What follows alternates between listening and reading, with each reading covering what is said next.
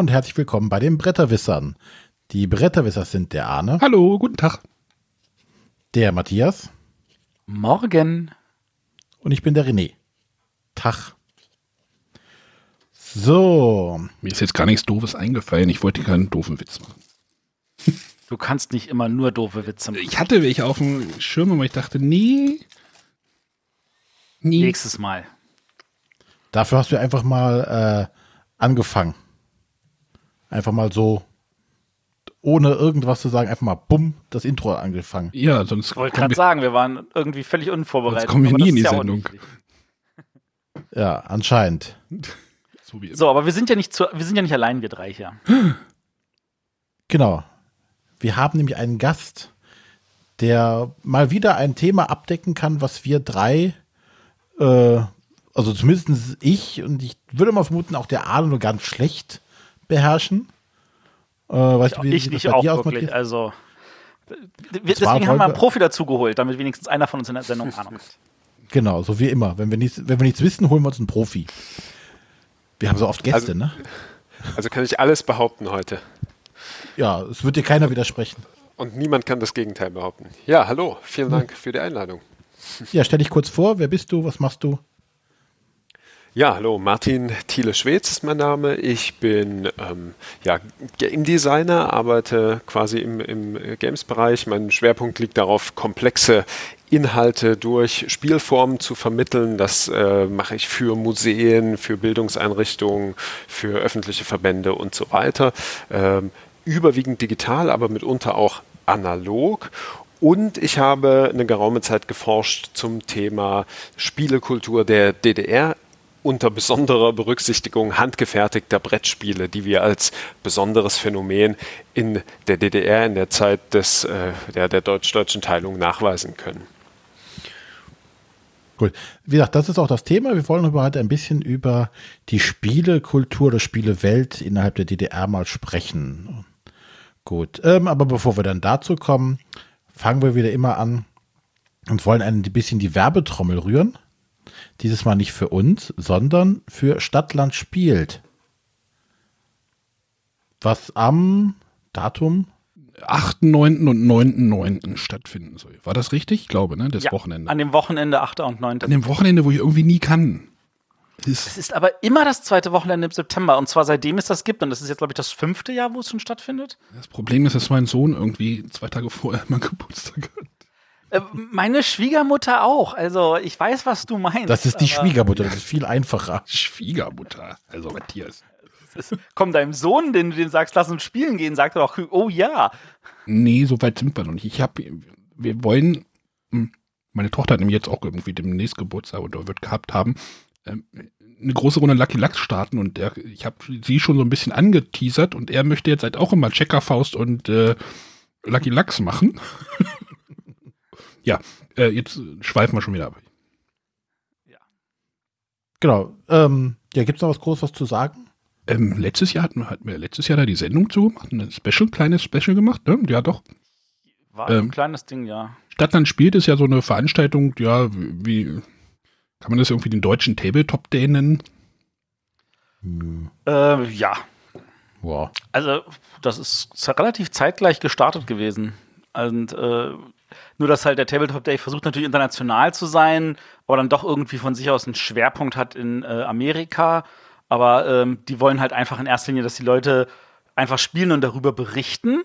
Während Stadtland spielt ja darum geht, dass die Leute sagen, hey, kommt doch her, hier kann man überall spielen und hier kann man auch andere Spielebegeisterte kennenlernen. Was ich äh, eine leicht andere Ausrichtung finde. Ich finde beides super. Ähm, dadurch, dass sie auch äh, 500 auseinander sind, das behaken sie sich nicht wirklich. Und ähm, von da aus gesehen, ich finde das super, dass man die Gelegenheit hat, ähm, irgendwo hinzugehen, einfach mal andere Menschen kennenzulernen, Spiele kennenzulernen, äh, dort auch Leute zu finden, die einem Sachen erklären. Und ähm, ich glaube, die Leute, die in erster Linie dahin gehen sollten, sind nicht wirklich die Zielgruppe unseres Podcasts, aber äh, damit es sich für die lohnt, sollten die Leute, die vielleicht unseren Podcast hören, auch dahin gehen, damit sie sich vielleicht da zusetzen können und einfach auch Leuten, die da das erste Mal mit Spielen in Berührung kommen, vielleicht helfen können. Stadt-Land-Spiel.de. Da gibt es eine Karte, wo auch dann alle Veranstaltungen irgendwie drauf sind. Ich glaube, in Göttingen wird das irgendwie bezeichnet als irgendwie Stadt, äh, äh Tage, Tag des Gesellschaftsspiels oder Tag, Göttinger Spieletage oder irgendwie so, irgendwie sowas. Hat das noch so einen kleinen Untertitel. Ich weiß nicht, wie das bei anderen Veranstaltungen ist. Es wird auch von den, ähm, also ich kriege das in, einer, in so ein bisschen mit, weil jemand äh, aus meiner Spielegruppe ist so ein bisschen organisiert und das wird auch ganz toll von den äh, Verlagen äh, unterstützt, die ganze Geschichte. Das finde ich ziemlich cool. Aber wir müssen jetzt hier mal anprangern, wenn wir heute schon über die, die DDR sprechen. Der Osten der Republik hat da Nachholbedarf, was die Veranstaltung anbelangt. Kann das sein? Wenn ich mir diese Karte angucke, so der Westen und der Süden sind gut bestückt. Ja, also Aber also ich muss natürlich bedenken, das ist prozentual gesehen auf die Bevölkerungsdichte eigentlich äh, normal. Ja, aber dass manche Großstädte da auch nichts auf die Beine stellen. Naja. So also Leipzig, also meine, ja, dass in, in Halle Leipzig nichts gibt, ist natürlich. Dass es in Halle Leipzig nichts gibt, ist tatsächlich eher traurig, also nicht mal in Merseburg. Ähm, dass an, in Brandenburg, äh, in ganz Land Brandenburg irgendwie nur zwei Städte sind, das ist auch klar, da lebt ja kein Mensch. ich wollte gerade sagen, gibt's, naja, oh. Äh, mm, äh. Aber ähm, nee, äh, das ist natürlich richtig, da könnte mehr äh, stattfinden. Ähm, Chemnitz macht definitiv wieder was, da und wir müssen mit der Familie Brandt unbedingt sprechen, kann das sein? In Gummersbach wird auch nicht gespielt. Aber ich glaube, bei denen ist eh das ganze Jahr lang Stadtland spielt. Man könnte jetzt natürlich den Herrn Friebe noch mal fragen, warum in Münster nichts stattfindet. Doch, äh, ja. Auch in Hannover findet nichts statt. Also äh, es gibt genug Städte, wo noch eine Lücke ist. Ich bin eher froh, dass es sehr viele Orte gibt, wo was stattfindet. In Wunsdorf, ähm, das ist neben Hannover, das ist passt. Und wenn jemand in einem Ort lebt, wo er feststellt, hier im näheren Umkreis von 20, 50 Kilometern ist nichts, dann kann er einfach selber was auf die Beine stellen, sich bei Stadtland spielt melden und sagen, ich möchte auch hier was veranstalten und äh, gucken, dass er vielleicht da irgendwie ein bisschen Unterstützung erfährt. Gut. Vegane Bergpension in Schulenberg im Oberharz. Mhm. Gesundheit. Heieiei. Arne, dann kommen wir auch mal zu unserem Spiel der Woche. Zum Spiel der Woche, ja. Wir haben mal wieder ein Spiel. Ähm, ich habe es jetzt gar nicht hier. Es liegt, glaube ich, noch. Liegt es noch hier? Ich wollte eigentlich mit der Metallschachtel klappern. Ein Spiel in einer Metallschachtel ist mal wieder bei mir aufgeschlagen und äh, Metallschachteln, ja, ich bin großer Fan. Matthias hasst sie, ich weiß es. Naja, nicht, dass es Metallschachteln sind, sondern dass sie halt nicht diese Standardform. Ich, ich liebe es, wenn Schachteln Standardformen haben, die ins Regal passen. Ach ja, passt auch so das ins ist, Regal. Das ist das eine Element bei Azul, wo ich der Meinung bin, wenn das jetzt in einer Standardschachtel wäre und nicht in dieser Schachtel, die irgendwie einen Zentimeter kleiner ist, das wäre so viel cooler. Ja. Ist das eine andere Schachtel? Ja, sie ist kleiner. Ja, weil es dir egal ist. Äh, ja, genau. äh, ähm, Twinit ist ein, wie würde ich das denn jetzt bezeichnen? So ein Reaktions- schnell draufhausspiel, sage ich einfach. Muster, Mustererkennspiel. Da gibt es halt auch schon so ein paar Vertreter. Ähm, ich denke da zum Beispiel an ein, äh, ja, man könnte halt auch Halligalli sagen oder Jungle Speed oder sowas. Ich glaube, Jungle Speed, der Vergleich ist, glaube ich, ganz gut. So, wie funktioniert das Spiel? Äh, das Spiel besteht aus einer Menge kleiner äh, Karten, so, so viereckige Karten, die doppelseitig bedruckt sind mit äh, wirren Mustern. Also so ein bisschen psychedelisch auch, manchmal so, da ist auch so Pac-Man und äh, das sind ganz wilde Muster drauf. Und ähm, alle, jeder Spieler bekommt einen, einen Stapel äh, gleichmäßig ausgeteilt und ähm, diese Stapel werden vor einen hingelegt. Diese Stapel, Spielerstapel gehören schon zur ähm, zur Spielfläche. Und jetzt geht es darum, Spieler nehmen einen, eine Karte von diesem Stapel und drehen sie um und legen sie in die Mitte des Tisches. Das machen sie reihum. Ähm, und wenn äh, ein Pärchen, also ein Pärchen auf, auftaucht, dann äh, schlagen sie mit beiden Händen auf diese beiden Pärchen, um sie zu bekommen. Der Schnellste, der es schafft, äh, kriegt das Pärchen. Dann äh, kriegen die Spieler das, äh, kriegt der Spieler das Pärchen, legt er auch vor sich hin und das gehört wiederum zur Spielefläche. Denn jetzt, jetzt kommt nämlich der Kniff. Ähm, äh, es können, also die Karten, es sind nicht nur Paare dabei, sondern die Muster können einzeln sein, als Paar sein oder auch, die können dreimal vorkommen. Das ist unterschiedlich. Das heißt, wenn irgendwann nochmal das Muster, was schon mal gefunden wurde, nochmal auftaucht, liegt es ja in der Mitte und dann kann ein weiterer Spieler oder der gleiche Spieler auch das Muster, was vor dem Spieler liegt und in der Spielmitte liegt, draufschlagen und dann kann er das Muster klauen, also das Pärchen. Ja, soweit verständlich?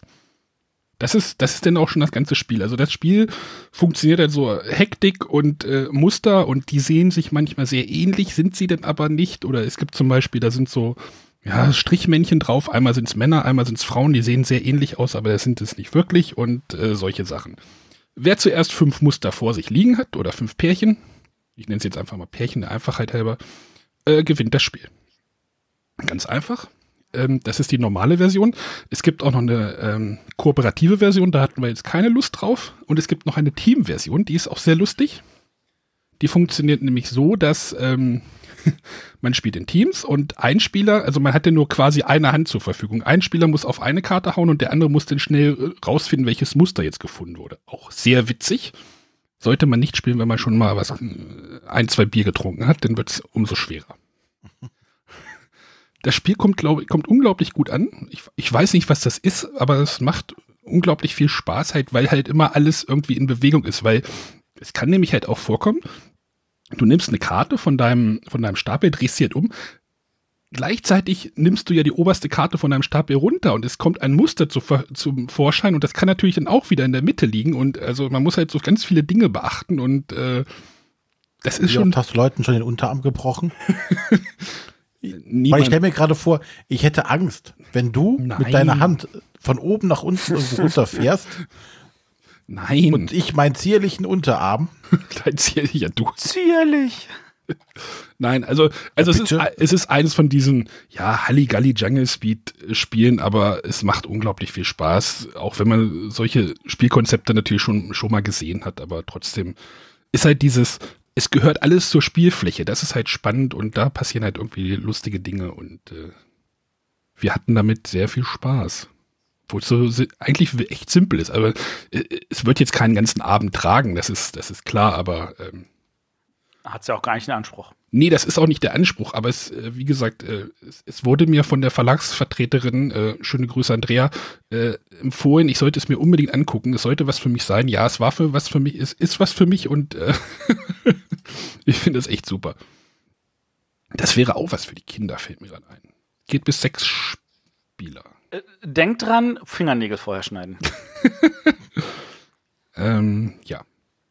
War auch sogar für ein Astor, Astor nominiert, sehe ich gerade.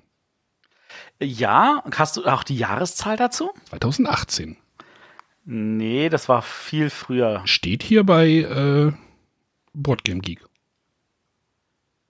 Was? Nee. Steht hier bei Boardgame Geek. Da muss es ja stimmen. Ja, nee. Also das Witzige ist halt, dass, dass die Paare, dass es nicht, also das Paar nicht unbedingt zwei bedeutet, sondern es können, dass die Muster halt auch dreifach vorkommen können. Da, da, ich weiß nicht, wenn man das jetzt hundertmal spielt, dann weiß man vielleicht, welche Muster dreifach vorkommen und welche nur einfach. Also, aber, äh, aber dieser Tisch wird irgendwann sehr psychedelisch und äh, wie, wie bei so einem LSD-Rausch stelle ich mir vor. Also, ja. Du hast recht, 2018. Ja, ich bin sehr erschrocken, weil ich habe das das erste Mal gespielt, als ich das erste Mal in Cannes war 2012. Das ist also schon sechseinhalb Jahre her und da habe ich das schon in Frankreich gespielt. Und dass es dann dieses Jahr nominiert war, das wundert mich. Aber so sei es. Aber du kennst das, hast du das auch gespielt? Ja, du hast es gespielt, ja. Ich habe das damals gespielt, ich fand das total cool. Ähm, das ist in, in, Frankreich bei Cocktail Games gekommen, derselbe Verlag, der auch ähm, äh, Hanabi macht. Und äh, das Hanabi habe ich dann da mitgenommen, weil mir das noch ein bisschen besser gefallen hat und mein Gepäck ja schon ansonsten voll war. Und äh, ja, ich musste mich auch mal zwischen zwei Spielen entscheiden. Und dann habe ich Twinit aber gespielt. Das ist dann noch mal rausgekommen als App. Also das App? kann man da Schlägt man da aufs iPhone oder was? nee, das spielst also die Solo, da kommen dann verschiedene äh, Muster irgendwie und dann musst du halt entsprechend touchen und dann gucken, dass du der ja, es, findest und so. Das ist wahrscheinlich ist, die kooperative Version. Ne? Nee, nee, das spielst du solo. Also es ist aber wirklich, also du hast nach einer halben Stunde hast das Gefühl, du bist auf irgendeinem LSD-Trip, weil dich diese Muster wirklich wahnsinnig machen. Aber es macht total Spaß. Ja, man muss schon genau hingucken, aber das brauchst du ja für so ein Spiel auch. Also dass man sich dann auch mal verhaut und sowas. Es ist also, also meine, nicht äh, verhaut, Jungle Speed lebt auch davon und Ariba lebt auch davon und ja. Ja, es ist eins dieser Spiele. Aber trotzdem eins, was Spaß macht. Es ist natürlich ein bisschen, es ist auch ein bisschen fummelig, wenn jetzt einer irgendwie auf das, auf den Kartenstapel des Mitspielers haut, dann fliegen die ganzen Karten so ein bisschen, ach, ach spielt alles keine Rolle. Kleinigkeiten. Gut, das war Twinit von, also in Deutschland ist es jetzt erschienen bei Hoch. Mit oder ohne Friends, weiß ich jetzt nicht mehr, was da jetzt der Stand ist. Gibt keine Freunde mehr.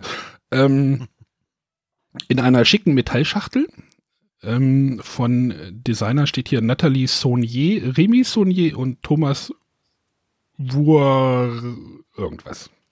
Der ist auch der Artist. Martin, hast du das Spiel schon mal gespielt?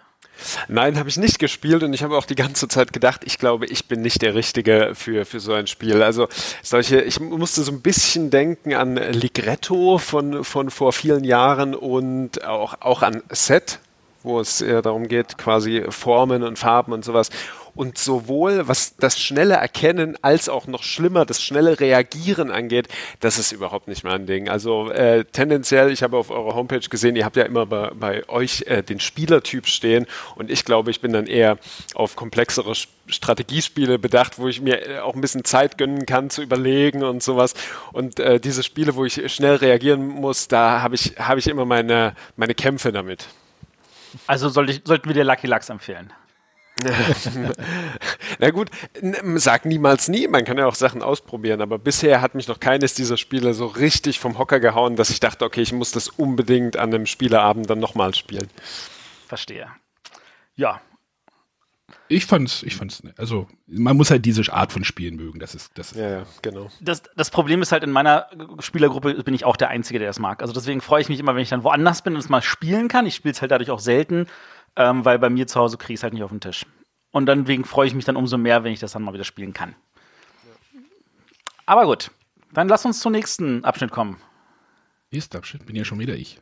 Nee, René muss man da rein noch moderieren. Ja, der Matthias übernimmt ja hier einfach alles. Geh gleich. Entschuldige. Ja. Ähm, hast du denn schon die Eckdaten durch überhaupt? Ja. Ich lese mitbekommen, sie, Mensch, der René, der, der schläft. Ja, das ist nicht das erste Mal jetzt gewesen. Gut, dann kommen wir zur Frage der Woche. Genau, die hatte habe ich mal gerade aus der Umfrage rausgezogen, weil wir keinen Audiobeitrag gekriegt haben. Liebe Hörer, bitte ändert das. Schreibt äh, nehmt euer Handy und äh, schickt uns eine Audiofrage. Das geht immer schneller. Bei uns äh, schreibt ihr, schickt ihr einfach ein info at betterwisser.de. Die E-Mails funktionieren jetzt auch wieder, habe ich. ja, Entschuldigung. Was denn? Ne, ich wollte mich jetzt gerade bei dem Sven, glaube ich. Ja, ich habe den jetzt eingeladen zum Slack. Äh, wir hatten einen Serverumzug und äh, damit wir, weil der Server war jetzt voll. Zu, zu viel Folgen. Äh, aber schickt die E-Mails an info.bretterwisser.de und dann äh, stecken wir euren Audiobeitrag auch hier rein. Äh, deswegen nehmen wir jetzt aber trotzdem einen ähm, aus der Umfrage und äh, der Carsten hat uns gefragt, weil wir jetzt ja kurz vor, naja, Nachessen ist Voressen oder wie war das? Ist es immer Voressen? Äh, Nachessen ist vor Nürnberg, aber ja. ja, aber es passte gerade. Ähm, er fragte, wie wir dazu stehen, dass jedes Jahr immer mehr Spiele auf den Markt geworfen werden. Äh, letztes Jahr oder letztens wurde ja auch von äh, dem März Verlag auch wieder irgendwie getwittert, irgendwie 1400 Neuheiten oder ich weiß nicht, was jetzt der Stand ist. Wie stehen wir dazu? René, wie stehst du dazu? Immer mehr Spiele. Grundsätzlich ist es ja nicht verkehrt. Also äh, du hast ja immer das Problem, natürlich ist bei mehr Spielen auch äh, mehr Müll in Anführungszeichen dabei oder qualitativ niedrigwertige Spiele, aber der, die Anzahl an hochwertigen Sachen kann ja auch steigen und von daher ist erstmal nicht, nichts Schlimmes daran, dass immer mehr Spiele veröffentlicht werden. Ähm, die Frage ist eher, äh, wie lang ist die Steigerung möglich? Also wann sind so die Verlage an dieser oder die, der Markt an der Grenze, dass er, okay, jetzt sind so viele rausgekommen und manche Verlage werden ihre Sachen einfach nicht mehr los. Äh, und dann geht es ja wahrscheinlich wieder automatisch den anderen Weg, dann wird es wieder weniger werden. Also, ich finde es nicht schlimm. Naja, die Frage ist ja, es gibt ja immer mehr Spiele, ist aber die absolute Anzahl von Spielen, also wenn man das auf die Aus Auflagen rechnet, also die Anzahl der Spiele steigt, der verschiedenen Spiele, aber die Auflagen sinken doch, oder, Matthias? Stimmt das? Oder kann man das so pauschal sagen? Jein. Also ja, also äh, weißt du, in den 70ern, da hat Ravensburger ohne nachzudenken wahrscheinlich ein Spiel irgendwie in einer 150.000er Auflage raushauen können. Und äh, ist jetzt schon so, dass Ravensburger auch eher so auf die äh, 10, 20, 30.000 runtergeht oder noch weniger. Ähm, das ist schon so natürlich, dass die Auflagen äh, insgesamt äh, alle kleiner geworden sind. Nichtsdestotrotz wächst der Markt. Und äh, jedes Mal, wenn ich mir denke, so 8400 soll, Spielen sollen zu viel sein, ähm, wie viele Bücher sind in den letzten Jahren rausgekommen, allein in Deutschland? Ähm, und dann guckt man nach und stellt fest, das ist eine sechsstellige Zahl. Also über 100.000 Bücher. Wer soll das alles lesen? Verschiedene? Ja, verschiedene. Gibt es irgendwelche Leute, die sich beschweren, dass zu viele Bücher rauskommen? Nö. Interessiert keine Sau. Es gibt eine riesen Buchmesse in Leipzig, es gibt eine noch größere Buchmesse in Frankfurt. Die Leute feiern das. Ähm, es ist ja auch das so, hat dass sich auch keiner. keiner beschwert. Ja, ich habe, na gut, okay, vielleicht hat sich keiner beschwert, aber ich, ich habe immer das Gefühl, na, das, es gibt Leute, die sich darüber ärgern. Und ich sehe das erstmal grundsätzlich als ein positives, wenn es ein Wachstum gibt. Weil es gibt dann mehr Leute, die sich damit beschäftigen. Wir haben immer größere Besucherzahlen in Essen. Ähm, wir haben überall äh, Spieletreffs, die aus dem Boden schießen. Wir haben äh, viele andere Sachen. Es wächst an allen Stellen und äh, von da aus gesehen, solange es Wachstum ist, sehe ich da kein Problem. Das Problem ist ja nur irgendwann, wenn dieser Wachstum aufhört. Wann, das ist keine Ahnung. Ich sehe es noch nicht. Ich sehe auch keine Blase. Ähm, ich sehe 1400 Spiele, sehe ich ganz gelassen entgegen. Ich gehe davon aus, dass ich 1300 davon wahrscheinlich mein Leben lang nicht mitbekommen werde, was aber auch völlig in Ordnung ist. Ähm, naja, die, die Frage ist ja auch immer, was, was die Messe als Neuheit bezeichnet. Ich glaube, da, dort werden auch irgendwelche Warhammer-Figuren irgendwie als Neuheit bezeichnet. Ja, das, was die Verlage der Messe melden. Also als, man muss ja als Verlag, muss man der Messe sagen, hier, das sind meine Neuheiten. Und ähm, da, da, meldet man natürlich die ganzen, also es gibt Verlage zum Beispiel, die melden alles, was sie dieses Jahr rausgebracht haben, als Neuheit, damit es einfach als Neuheit gelistet ist. Auch das, was sie im Februar rausgebracht so, und, haben. Und wenn denn, Verlage tun das nicht. Und dann kommt ein Spiel halt bei zehn Verlagen raus, weil es in genau. zehn verschiedenen Sprachen kommt. Ja. Dann kommt das von allen zehn gelistet und schon sind es ein paar mehr. Dann kommen die ganzen Erweiterungen dazu, die auch als eigene Neuheit gelistet sind und so weiter und so weiter. Und wenn du es runterradierst, sind es wahrscheinlich weniger als tausend, aber das ist doch völlig egal. Entscheidend ist, es werden halt mehr und das ist, jeder muss selber gucken, dass er dann irgendwie ein bisschen kuratiert und das, das versuchen wir ja auch. Wir versuchen auch nicht alles vorzustellen, sondern wir wählen halt was aus und sagen, wir reden heute mal über das Spiel. Und das funktioniert auch. Zu welchem Grad, frage ich mich gerade, spielen denn die ganzen ähm, Plattformen wie Kickstarter und Startnext eine Rolle? Weil die ermöglichen ja auch Leuten, die eben nicht bei großen Verlagen äh, tätig sind oder diese im Rücken haben, dann einfach mal ihre Idee zu realisieren. Also gefühlt ist es ja schon so, dass viele große Verlage selber Kickstarter als äh, Werbeplattform nutzen. Ähm, ansonsten muss ich ganz ehrlich sagen, ja, hat definitiv auch einen Einfluss, keine Frage. Was ich, also ich, ich, nehme mir jetzt einfach mal raus, auch auf diese Frage zu antworten. ähm, weil, äh, was ich in dem Kontext eigentlich immer ganz gut finde, beziehungsweise ich nehme es immer gerne als Argument daher, mir begegnet nämlich, wenn ich quasi bei einigen Bedenkenträgern unterwegs bin, die sich skeptisch zum Thema äh, digitale Spiele äußern, dann ist ein beliebtes Argument, das gesagt wird, ja, die Kinder heutzutage, die spielen ja nur noch äh, digital und das analoge Spiel spielt überhaupt keine Rolle mehr. Kann man natürlich ganz einfach sagen, naja, warte mal, sowohl der digitale als auch der analoge Spielemarkt wachsen natürlich. Ne? ja. Also ich will nur sagen, mir begegnet es nicht selten, dass quasi das eine so gegen das andere ausgespielt wird, wo, wo, äh, wo ich persönlich meine, meine, Zweifel daran habe, ob das so sinnvoll ist. Ja. ja. Bin ich bei dir. Ich habe ah, was sagst du denn? Ich habe noch gar nichts gesagt, ne? Ich weiß auch noch gar genau. nicht. Ähm, oh, schwierig. Ich habe irgendwann, ich ich hatte jetzt neulich, letzte Woche, irgendwie die ähm, CRE-Podcast-Folge, also Chaos Radio Express von Tim Pritloff mit dem Marcel André Casasola Merkle geredet, äh, gehört und dort, äh, ich glaube, die Folge ist so fünf, sechs Jahre her und dort wurden halt so über sechs, über 500 Neuheiten geredet. Und das finde ich eigentlich, wenn man sich das so überlegt, was in den letzten fünf, sechs Jahren so passiert ist, finde ich das schon krass. Also ganz. Aber findest du, bewertest du eher positiv oder negativ? Naja, ich, ich äh, mach, mach mir ja selber so ein bisschen auch die, die, die Regel, dass ich mir so ein bisschen die englischsprachigen Spiele eher weniger anschaue, nur so peripher. Und was die Frage ist, wie viele Deutsch, Neuheiten auf Deutsch wirklich herauskommen. Das ist ja dann auch schon nochmal wieder eine andere Zahl als äh, ja, aber so grundsätzlich, das ist jetzt dein, dein, dein persönliches Sammel- oder Kaufverhalten, aber so, so grundsätzlich, dass mehr und mehr Veröffentlichungen kommen im Jahr. Solange da alle von leben können, was, was will man denn dagegen haben? Eben. Solange da alle irgendwie noch einen Profit draus machen und äh, das ist es ja, man, man macht das ja nicht irgendwie aus Lust an der Freude. Klar macht man das auch aus Lust an der Freude, aber äh, im Endeffekt muss da irgendwie Geld bei rumkommen. Das ist ja, sind ja alles Wirtschaftsunternehmen. Und äh, solange da alle irgendwie von leben können, ist da ja nichts gegen zu sagen. Das, ja. Dass man jetzt, es gibt halt diesen, ich weiß nicht, ob der aus der Jugendsprache gibt, äh, stammt dieser Begriff ähm, äh, FOMO, nee, doch FOMO, Fear of Missing Out. Also, dass man nicht mehr alles erfassen kann. Das ist halt dieses, ich muss bei Twitter, ich muss bei Instagram und sowas sein und alles immer mit aufsaugen. Und ich glaube, davon muss man sich verabschieden. Dass man alles erfassen kann, ist nicht mehr. Das, das geht nicht. Da muss man dann auf, auf, ja, dann muss man vielleicht auf den Podcaster hören oder auf den Blogger oder die das vielleicht schon mal so ein bisschen vorfiltern. Dass wir das auch nicht ganz leisten können, ist ja. Wobei das ja auch nie unser Anspruch war, das in dem Bereich zu leisten. Ähm, ich finde, da gibt es einige etlich gute Podcasts und ähm, äh, da sind auch in letzter Zeit wieder ein paar neue Podcasts rausgekommen. Ähm, von da aus gesehen.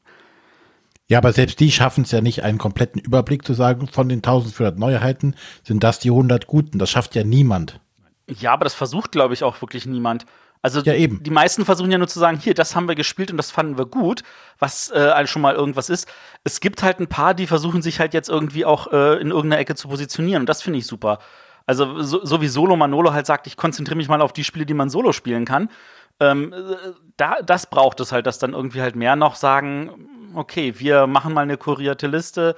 Was kann man denn sinnvoll, wenn du jetzt zum Beispiel Heavy Games magst, wenn du Wargames magst, wenn du dieses, jenes, sonstiges magst, weißt, das braucht es halt an der Stelle. Und es gibt halt auch ein paar Blogs für Kinderspiele und ähnliche Sachen. Ich sehe da jetzt, also da, da in der Richtung, glaube ich, da wird es noch wachsen und ähm, da muss es auch wahrscheinlich noch wachsen.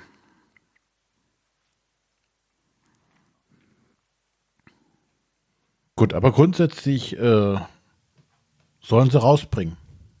Ja. Ja.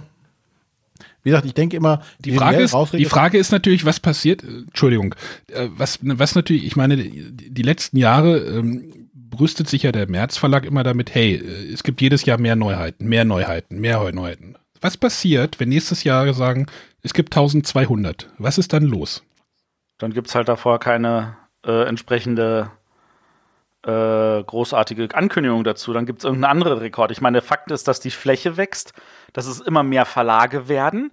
Und die Verlage, die gibt es ja nicht, weil äh, die irgendwie einfach mal Bock haben, Geld zu verbrennen, sondern es gibt die, weil sie auch Kunden haben. Gleichzeitig kommen immer mehr Leute hin. Es ist einfach ein wachsender Markt. Punkt. Ja, aber ne, wann, wann ist dieser Punkt erreicht, wo einfach gesagt, es gibt nicht mehr Neuheiten wie letztes Jahr? Ich meine, die Gen Con ähm, veröffentlicht auch gerade keine Besucherzahlen mehr. Ne? Ich glaube, dieses Jahr nicht. Sondern keine mehr, letztes Jahr hat sie damit aufgehört, weil sie einfach gesagt haben, wir sind ausverkauft, weil die einfach nicht mehr Leuten, mehr, mehr Tickets verkauft haben, weil die einfach versucht haben, dafür zu sorgen, dass es da irgendwo so ein Maximum gibt. Und ähm, der, einer der Gründe, warum ja der März Verlag auch mehr Fläche braucht, ist, weil natürlich immer mehr Leute kommen und äh, sie das entsprechend auch diese Verlage entsprechend verteilen müssen. Man muss läuft ja sich irgendwie echt einen Ast in, äh, auf der Messe Einfach weil so viel. Vielleicht sollte man den Essener Verkehrsbetrieben nochmal Bescheid geben. Meinst Sie könnten dann eine zweite Bahn einsetzen pro Tag? Ja, oder mal einen Langzug oder sowas. Sowas soll es auch geben. sollten mal bei der Öst, Sie sollten mal bei der Östra in Hannover anrufen. Die wissen, glaube ich, wie das geht. Kleiner Tipp. Gut. Bevor wir jetzt weiter gegen die Essener Verkehrsbetriebe zu dissen, machen wir doch lieber mal weiter. Äh, ich denke, die Frage haben wir jetzt beantwortet. Ich glaube, da könnten wir quasi noch äh, eine ganze Stunde drüber reden und philosophieren, was der Markt hergibt, aber das heben wir uns mal für eine andere Sendung auf. Oh ja. Und kommen jetzt mal zum Hauptthema. Und zwar zur DDR und deren Spiele. Und ähm, Matthias, du bist auf die Idee gekommen, daraus was zu machen auf die Idee gekommen ist, ähm, der richtige Wort. Also Äh, Fakt ist einfach, dass ich mich daran zurückerinnert habe, dass äh, wir dazu schon immer mal eine Sendung machen wollten. Und deswegen habe ich einfach mal den Martin und den Richard gefragt, ob die Bock haben. Der Richard hat leider keine Zeit, wie ich vom Martin gehört habe, der Martin hat sich die Zeit genommen. Und ähm, da ich das ein spannendes Thema finde, zu dem man, finde ich, auch mal den Hörern ein bisschen was erzählen kann, ähm, haben wir das jetzt einfach mal in Angriff genommen. Ja, freue ich mich. Wie ja, wurde oder was wurde denn, was wurde denn in der DDR so gespielt? So als ganz dumme naja, Frage. Also ich sage ja immer ganz scherzhaft, wenn ich danach gefragt werde, was das populärste Spiel in der DDR war, dann äh, sage ich meistens eigentlich Monopoly. Und ich glaube, damit liege ich auch richtig, denn Monopoly kannte jeder, hatte nahezu jeder, wenngleich kaum ein Exemplar, welches sich im Besitz einer DDR-Familie befunden hat, war ein echtes Spiel vom Verlag, sondern war in aller Regel eine handgefertigte Kopie des Originals. Und wenn ich heute Leute danach frage, selbst wenn sie diese handgefertigte Kopie nicht mehr haben oder nicht hatten, dann ist die Trefferwahrscheinlichkeit, dass sie zumindest jemanden kannten, der ein solches hatte, doch sehr hoch. Das heißt, äh, mein, mein, mein äh, Partner, mein Kollege Geis und ich, wir haben in dem Zusammenhang auch eine Sammlung auf die Beine gestellt von eben diesen handgefertigten Brettspielen in der DDR. Und da sticht mit aller Klarheit Monopoly als das äh, häufigst kopierte Spiel heraus. Ja. Also ungefähr, ich möchte sagen, so ein Viertel bis ein Fünftel äh, aller Spiele, die wir da gesammelt haben, also sind jetzt ungefähr 200 äh, ja, ich glaube, ein Fünftel etwa ähm, sind Monopoly-Kopien. Ja. Also es waren tatsächlich Raubkopien. Sind wir wieder Tja, Thema. Ja. Naja, ich sag mal so, von, von Raub äh, wurde da nicht gesprochen, aber, aber witzigerweise war es so, dass ähm, gerade wenn es sich um eine Monopoly-Kopie gedreht hat, dass die Leute, die dieses Spiel kopiert haben, das doch mit einer gewissen Vorsicht gemacht haben. Ja? Ähm, mir liegt zwar jetzt auch nach längeren Recherchen kein Parteitagsbeschluss oder ähnliches vor, der dezidiert gesagt hat, äh, Monopoly ist in der DDR verboten. Gleichwohl ist es erstens so, dass ähm, die Einfuhr von Medien in die DDR natürlich von der Bundesrepublik in die DDR untersagt war. Das gilt eben für Zeitungen, Kassetten, Schallplatten und so weiter, aber eben auch für Spiele. Also das war untersagt. Und äh, zudem ist es natürlich ein Spiel, was wie ich ja finde, fälschlicherweise, aber oft als Kapitalismus verherrlichend gilt und demgemäß ähm, in der DDR mit besonderer Vorsicht genossen wurde. Wir haben da zum Beispiel ein Interview geführt mit einem, mit einem Mann, der in einem Kinderheim gearbeitet hat und für das Kinderheim eben westliche Brettspiele kopiert hat und dann mit den Kindern gespielt hat. Und er meinte, okay, von allen Spielen, die er da kopiert hat, war Monopoly eigentlich das einzige, was er nicht mit ins Kinderheim genommen hätte. Das gleiche gilt für einen Lehrer, der gebastelt hat, der gesagt hat, okay, das hätte ich nicht gemacht. Und wir hatten sogar äh, einen Polizisten, der quasi an dem Fotokopierer, der auf seiner Polizeidienststelle stand, das Spiel kopiert hat, also buchstäblich fotokopiert hat und sagte, okay, da hatte er schon ein bisschen die Schweißperlen auf der Stirn, als er das getan hat. Die hatten tatsächlich Angst, dass sie irgendwie dafür belangt werden können. Ja, schon. Und regelrecht belangt wurde für Monopoly niemand. Allerdings haben wir äh, von zwei Fällen erfahren, wo das Spiel bei der NVA, also der Nationalen Volksarmee, kopiert wurde und wo das Original, welches da auf der Kaserne rumlag, eingezogen wurde. Und dann wurde quasi aus dem, ich sage mal, Gedächtnisprotokoll das Spiel wiederum kopiert und dann heimlich gespielt. Ganz nette Anekdote. Eines dieser Exemplare, das wurde auf der Rückseite eines Wandgemäldes Gemäldes kopiert und äh, so hing am Tag dieses Gemälde, äh, hing in der Kaserne, also was heißt Gemälde, ein Druck, halt irgendein äh, Landschaftsdruck und in der Nacht wurde es von der Wand genommen und auf der Rückseite eben Monopoly gespielt. Ja. Und solche, solche originellen Geschichten haben wir dann eben im Laufe unserer Recherche zutage gefördert und das war dann schon ganz interessant, weil wir einfach ausgehen von diesem heimeligen Alltagsgegenstand ähm, Brettspiel ins Gespräch gekommen sind mit den Leuten, mit den Zeitzeugen, die uns dann einfach erzählt haben, wie sie diese Zeit und ihr, äh, ihr Hobby in dieser Zeit einfach wahrgenommen haben. Ja. Aber gab es denn auch äh, Spiele, die in der DDR hergestellt wurden? Bestimmt, oder?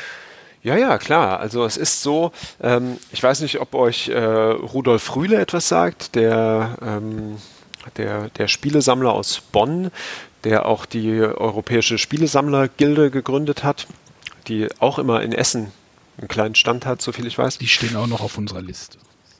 Ja, genau. Also er ähm, ist ja wirklich ein ausgemachter Spielesammler und hat einen Schwerpunkt auf DDR-Spielen auch.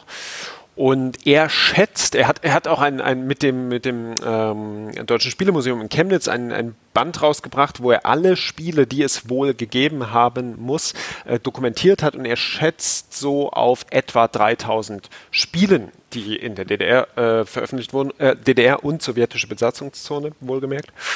Ähm, das heißt, von etwa 3000 gehen wir aus, wobei man dazu sagen muss, dass nach unseren Recherchen es so aussieht, dass nur ein kleiner Teil der Spiele, die tatsächlich ähm, veröffentlicht wurden, also von diesen 3000, am Ende bei der Bevölkerung angekommen sind. Das heißt, äh, etwa die Hälfte, so sagen es unsere Recherchen, äh, gingen direkt als Export in die äh, weitere UdSSR.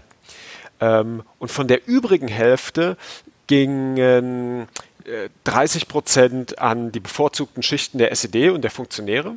Ähm, dann ein weiteres Drittel an äh, andere sozialistische Bruderstaaten oder eben in den Konsum oder die Handelsorganisation und äh, ein weiteres Drittel ging dann an Messebestellungen und, und für private Spieleläden. Das heißt, nach dieser Rechnung können wir ungefähr davon ausgehen, dass von diesen 3000 Exemplaren, wenn ich mir jetzt Pi mal Daumen schätze, so 500, 600 überhaupt die breitere Bevölkerung erreicht haben. Und da wiederum haben wir das Phänomen, dass wenn wir in die, in die ja, Wohnzimmer der DDR oder ehemaligen DDR schauen, wir feststellen, dass die Spiele, die es dann gab, auch wieder ganz weit verbreitet waren. Und ganz oft waren das dann eben, müsst ihr euch vorstellen, so ja, Spielesammlungen, wo dann eben Schach, Dame und Mühle mit dabei lag und dann nochmal äh, Schlangen und Leitern und, und sowas. Und viele Spiele, die quasi als genuine DDR-Entwicklung zu bewerten sind, waren dann oftmals kaum mehr als Laufspiele, wo es darum ging, okay, ich würfle, setze, vielleicht gibt es hier nochmal irgendwo, muss ich da eine Frage beantworten oder sowas. Also es war nicht besonders originell. Und das ist wiederum einer der Hauptgründe, warum viele der Bürger und Bürgerinnen, die äh, spieleaffin waren, festgestellt haben, oh, es gibt hier irgendwie einen Mangel. Und die Mauer, wie wir wissen, war ja zu einem gewissen Grad durchlässig, insofern, als dass diejenigen, die ein Interesse an der Spielewelt hatten, dann doch einfach über die Mauer schielten und sagten, oh, guckt mal da drüben, da gibt es Monopoly, da gibt es das Spiel des Lebens, da gibt es eben seit 79 ähm, das Spiel des Jahres, welches sowas wie Heimlich und Co., Sagerland, äh, Scotland Yard und so weiter auszeichnet. Und all diese Spiele weckten dann eben das Interesse zu sagen, okay, ähm, bei uns ist die Originalität nicht besonders hoch, bei uns ist die Qualität der Produktion nicht sonderlich hoch, dann ähm, nehmen wir e-, eben die Spiele, die wir aus der Bundesrepublik in irgendeiner Art in die Finger bekommen können und kopieren die und eignen die uns selbst an. Und dieses Phänomen hat uns eben fasziniert und genau deswegen haben wir uns intensiv damit beschäftigt. Aber ich meine, es war doch wahrscheinlich im Massenmarkt im Westen, also ich, ich, ich habe jetzt so die 80er im Kopf. Du hattest ja Spielesammlung und sowas gesagt, dass das im Haushalt vertreten war. Ich glaube, im Großteil war das doch in, Deutsch, äh, in Deutschland, in Westdeutschland, vorsichtig sein, in Westdeutschland ja auch nicht anders, oder? Sicherlich spielten diese Spielesammlungen, äh, wo quasi die ganzen Klassiker drin waren, auch in der Bundesrepublik eine Rolle. Nichtsdestotrotz ähm, ist es ja so, dass, hm, korrigiert mich, ihr seid ja auch die Experten in, in dem Fall, äh, dass aber ab den 70er Jahren so dieses ganze Thema von wegen erstens Konsumgutspiel, ja, so, dass wir ein Ding auf den Markt bringen und in ein großes Kaufhaus stellen in größeren Mengen mit dem Ziel, es reichlich zu verkaufen, dass das eine große Rolle spielte und auch etwas, was in der DDR erst viel später äh, eine Rolle spielte, wenn überhaupt, ähm, nämlich das, das Thema Familienspiel. Denn wenn wir ähm, denn wenn wir in die pädagogische Literatur der DDR schauen, dann ist ganz bemerkenswert, dass das Spiel als pädagogisches Medium sehr wohl ernst genommen wird. Möglicherweise sogar ernst, genommener, äh, ernst genommen wurde, äh, mehr als es in der Bundesrepublik ernst genommen wurde. Wo gesagt wird, okay, das Spiel müssen wir für die Pädagogik nutzen, damit wir ähm, dafür sorgen, dass die äh, Kinder lernen, äh, miteinander umzugehen, sich gegenseitig zu helfen, dass nicht nur ihr Egoismus geschürt wird, dass das Spiel als etwas Kollektives Kollektives betrachtet wird und, und, und. Ja? Das, das spielte schon eine große Rolle. Und trotzdem ähm, ist der Blick darauf, äh, zeigt der Blick darauf, dass eigentlich immer nur über Kinder geredet wird. Dass, wenn, wenn das Wort Spiel fällt, denkt man oder dachte man eben ausschließlich an Kinder. Und sowas wie eine Erwachsenenspielerunde oder eine Familienspielerunde war dann weniger mitgedacht. Ja. Ähm, und das zeigt eben dann auch äh, der Blick auf die, auf die Spiele, die letztlich in der Industrie dann produziert wurden, was dann überwiegend sehr simple, sehr triviale Spiele waren, die ähm, auch ja, recht kindlich gestaltet waren und so weiter ähm, dass so etwas wie Familienspiel oder Erwachsenenspiel rauskam, das war eher selten. Wir haben ein Exemplar, ähm, das heißt zum Beispiel Chance und Logik. Ja, auch ein Laufspiel, wo man sich dann quasi spielerisch entscheiden kann, wähle ich den Pfad der Chance, wo dann eher Glück eine Rolle spielt, oder wähle ich den Pfad der Logik, wo es dann eher darum geht, ja, Fragen zu beantworten, Aufgaben zu lösen und so weiter. Ähm, und da steht zum Beispiel groß auf den äh, Karton ähm, ein Spiel für Erwachsene ab 14 Jahren. Ja, ähm, so. Aber das stellt dann doch eher eine Ausnahme dar. Okay. Das ist jetzt ganz spannend. Ich meine, ähm, wie hattet ihr euch damit angefangen, damit zu beschäftigen? Naja, gut, das, äh, ich, ich, möchte, ich möchte mal sagen, äh, wir kamen zu diesem ganzen Thema wie die Jungfrau zum Kind. Hätte ich gewusst, dass, äh, dass wir uns noch über Jahre mit diesem Schwerpunktthema beschäftigen, da, das, das hätte ich nicht zu glauben gewagt. Denn es war so, wir saßen eines Nachmittags zusammen und haben, ich weiß es noch ganz genau, wir haben damals zu der Zeit sehr viel Dominion gespielt, ja, und haben, haben Dominion gespielt und fragten uns einmal mehr, was haben denn eigentlich unsere Eltern damals so gespielt? Denn sowohl die Familie von Geist als auch meine Familie äh, sind eben äh, ja, aus der DDR, seine eben aus Sachsen, meine aus Thüringen. Und wir mussten dann beide feststellen, ah, warte mal, sowohl in deiner Familie als auch in meiner Familie äh, gab es handgefertigte Spiele. Und ich rief dann gleich meine Mutter an und sagte zu ihr, ja, sag mal, ich kann mich ganz dunkel daran erinnern, ihr hattet doch damals so ein handgefertigtes Monopoly. Und da sagte sie, ja, das hatten wir, ähm, das durfte ich damals von, von unserem Pfarrer kopieren, ähm, aber das haben wir dann nach der Wiedervereinigung gegen ein richtiges Monopoly ersetzt und quasi weggeworfen, wo quasi mein äh, äh, Herr Archäologenherz dann blutet.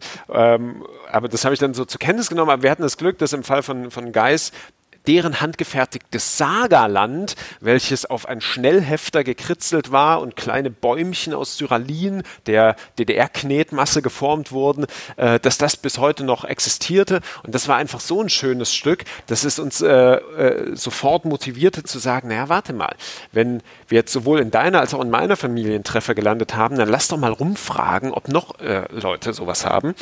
Und äh, dann fragten wir in unserem Bekannten- und Freundeskreis rum über die üblichen Kanäle, Facebook, Twitter, bla bla bla, und bekamen doch etliche Zuschriften. Allein aus unserem weiteren Dunstkreis, wo Leute sagen, ja, haben wir, die haben uns dann Bilder geschickt und auch ganz freimütig, ja, brauchen wir eh nicht mehr, könnt ihr haben, haben uns das dann zugeschickt, mit der Anekdote dazu, dann haben wir mitunter die Leute besucht, dazu ein bisschen ausgefragt, da kamen wirklich hochspannende Geschichten raus und spätestens als dann ähm, der Sebastian Wenzel von ähm, Zuspieler damals ähm, darüber einen kleinen Artikel verfasst hat, der wiederum in, auf Spiegel Online publiziert wurde. Spätestens dann waren alle Dämme gebrochen und wir bekamen so viele Zuschriften, dass wir uns kaum davor retten konnten. Ähm, so dass wir wirklich viel aufzuarbeiten hatten und wie gesagt mit dem Anspruch auch viele der, der, der Zuschriften dann oder der Autoren eben persönlich zu besuchen und, und mit denen ins Gespräch zu kommen. Und das war einfach wirklich, wirklich ganz, ganz spannend, weil wir hatten da Geschichten, die waren einfach sehr heimelig, privat, lustig, interessant, aber eben auch Geschichten, die waren ja, mitunter brenzlig, traurig, äh, ähm, ja, mit, mitunter auch überraschend. Ja? Also da, da war, war viel dabei, was da interessant war. So, und so sind wir dazu gekommen, von dieser eigentlich spontanen Idee, da eine ganze Sammlung draus aufzubauen. Dann haben wir äh, gemeinsam mit dem Deutschen Spielemuseum in Chemnitz und dem DDR-Museum in Berlin Ausstellungen dazu kuratiert. Äh, wir haben eine Publikation zu dem Thema rausgebracht. Ähm, ich habe zu dem Thema meine Doktorarbeit geschrieben ähm, und wir haben Spiele, die wir gefunden haben, in dem Kontext neu aufgelegt und so weiter. Also das hatten wir alles damals gar nicht, da, gar nicht kommen sehen und ähm, sind wirklich sehr überrascht, dass wir da offenbar in so ein gewisses Wespennest gestochen haben, wo offensichtlich noch niemand auf den Gedanken gekommen ist, sich damit zu beschäftigen. Ja, aber ihr habt ja da nicht, also ich meine, ihr habt da wirklich halt auch ein ganzes Buch draus gemacht und ihr habt dazu sogar noch eine Förderung dann bekommen von der Jury Spiel des Jahres, wenn ich mich recht entsinne. Ja, genau. Es gibt ja ähm, die, die Spiel des Jahres Jury äh, äh, vergab ja damals, ich weiß offen gestanden gar nicht, ob das heute noch aktuell ist, aber so ein ja, Kulturförder. Äh, Preis gewissermaßen, ja, der, der dann an, an gewisse Dinge gefördert ist und die haben unsere Recherchen und die Publikation und unsere Videoreihe äh, damit, damit äh, bezuschusst, ja. Genau, weil das war ja, wie gesagt, das war ja gar nicht, äh, ich sage mal, das war ursprünglich gar nicht als Arbeit intendiert. Es war eher, wie gesagt, eine, eine, fixe Idee. Und irgendwann hat es dann aber Form angenommen, dass wir wirklich auch viel Zeit daran investiert haben. Aber wem sage ich das? Ich meine, ihr investiert ja auch viel Zeit in euren Podcast. Genau, mir fällt gerade ein, wenn ich daran zurückdenke, liegt ja jetzt auch schon ein paar Jahre her. Das erste, was da, da ähm, gefördert wurde, war die Publikation nachgemacht Spielekopien aus der DDR, heißt die. Und das zweite, was gefördert wurde, war die Neuauflage des Spiels Bürokratopoli, welches wir während unseren Recherchen entdeckt haben. Soll ich dazu vielleicht noch geschwind was, ja, was sagen? Was heißt hier geschwind? Lass dir Zeit, erzähl. ja, ähm, weil das war, äh, muss man schon in aller Klarheit sagen, dass ähm, das stellte sicherlich das absolute Highlight unserer Sammlung dar, denn wir haben auch recherchiert in der Stasi-Unterlagenbehörde äh, zum Thema Spiele in der DDR und da haben wir einiges gefunden, natürlich zum Thema Glücksspiel, Pferderennen und so weiter, ja, was dann weniger mit dem Thema Brettspiel zu tun hatte. Und wir entdeckten auch eine Stasi-Akte zum Thema Bürokratopoli. Und darin war die Rede von einem sogenannten Gesellschaftsspiel mit negativ feindlichem Charakter, was die gesellschaftlichen Verhältnisse verächtlich macht.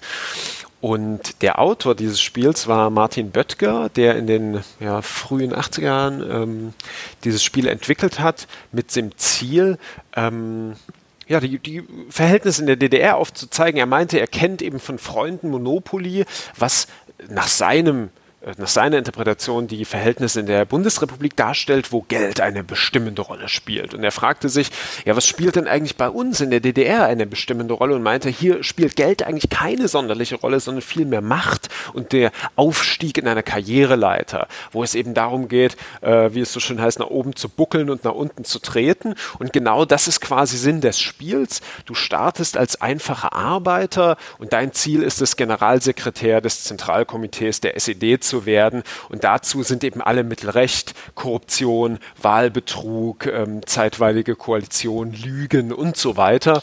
Ähm, das heißt, du ähm, benutzt viele unlautere Mittel, um nach oben zu kommen und deine Konkurrenten unten zu halten. Ähm, und äh, spielt mit Ereigniskarten, äh, die sich auch wiederum anlehnen an tatsächliche Ereignisse, die sich in der DDR zugetragen haben.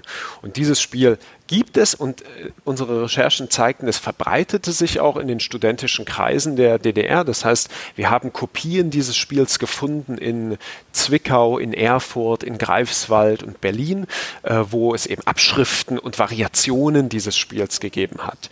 Ähm, und das ist einfach ganz schön, weil es wirklich ein famoses Zeitzeugnis ist, was belegt, wie ein Oppositioneller damals die DDR wahrgenommen hat. Und gleichzeitig eben diese Akte dazu, die wiederum zeigt, ah, wie hat denn die Stasi wiederum diesen Oppositionellen wahrgenommen.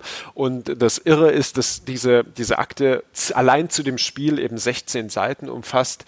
Ähm, einmal zum Spiel selbst, wo es eben eingeordnet und beschrieben wird und dann eben eine Fotokopie des gesamten Spiels. Und jetzt ist die Ironie natürlich, dass man ja sagt, okay, ein Brettspiel kann ich erst dann richtig verstehen, wenn ich es auch richtig gespielt habe. Und jetzt stelle ich mir immer die äh, Stasi-Mitarbeiter vor, wie sie dieses Spiel dann gespielt haben. Wobei, das ist nur, das ist nur meine eigene Interpretation. Ob das jemals so war, das weiß ich natürlich nicht. Ähm, genau, und dieses Spiel, das war so sensationell oder so, so ein äh, äh, famoser Fund, dass wir dachten, wow, das eignet sich eigentlich richtig gut, um es neu aufzulegen und zwar in einem didaktischen Kontext, als Lehrmaterial, um zu sagen, hier, äh, liebe Jugendliche, hier habt ihr ein Spiel, was nicht bloß Spiel zur Unterhaltung ist, sondern gleichzeitig euch einen Einblick gibt, wie eben ein Oppositioneller damals ein repressives System wahrgenommen hat. Und neben dem Spiel, was ihr da live spielen könnt, habt ihr eben eine Stasi-Akte, wo ihr reingucken könnt. Und da entwickelten wir gemeinsam mit dem DDR-Museum ähm, diese Neuauflage, haben es so ein bisschen ich sag mal, für größere Spielerunden optimiert, auch für so einen Unterrichtseinsatz, ähm, damit es einfach schneller ist, ein bisschen gleichzeitiger und so weiter. Quasi ähm, eine Second Edition, ja. Ja, genau. Also es äh, weicht im, im, im Gameplay, sage ich mal, weicht es etwas ab vom historischen Original. Allerdings inhaltlich weicht es nicht davon ab. Das heißt, wir haben äh, das Original gewissermaßen übernommen, samt aller, aller Fehler oder falschen Urteile, die der Oppositionelle damals über das System getroffen hat. Ähm, zum Beispiel als kleine Anekdote, es gibt da, wie gesagt, diesen, äh, diesen äh, ja, er nennt es Machtpyramide von oben, wo oben eben der Generalsekretär ist und unten die kleinen Arbeiter. Ja, und da gibt es alle möglichen Posten, eine Zeitung, eine Handelsorganisation und so weiter. Und es ist auch das Militär abgebildet. Und da gibt es zum Beispiel ein Department äh, U-Boote und die Historiker sagen natürlich, naja, U-Boote gab es in der DDR gar nicht. Und das sind dann so kleine, kleine Fehler, die er einfach auch nicht wissen konnte. Oder er, er stellt zum Beispiel den Aufbau der Stasi dar in diesem Spiel, was er natürlich auch nicht wissen konnte, denn wer weiß schon, wie genau die Hierarchien in einem Geheimdienst sind und trotzdem hat er das dann so äh, skizziert, wie er es sich vorstellen konnte und lag mit dieser Skizze auch gar nicht so weit von der Realität entfernt. Genau. Und das haben wir eben aufgelegt, äh, dazu äh, etliches Lehrmaterial gepackt, ähm, äh, Interviews mit dem mit dem ursprünglichen Autor Martin Böttger und das, das ist dann zum, zum Jahrestag der, des Mauerfalls, äh, 25. Jubiläum, das war dann vor, lasst mich lügen, zwei Jahren, äh, drei Jahren schon, rausgekommen. Ähm, ja, und, und ist jetzt kostenlos für Schulen im DDR-Museum Verlag zu bestellen.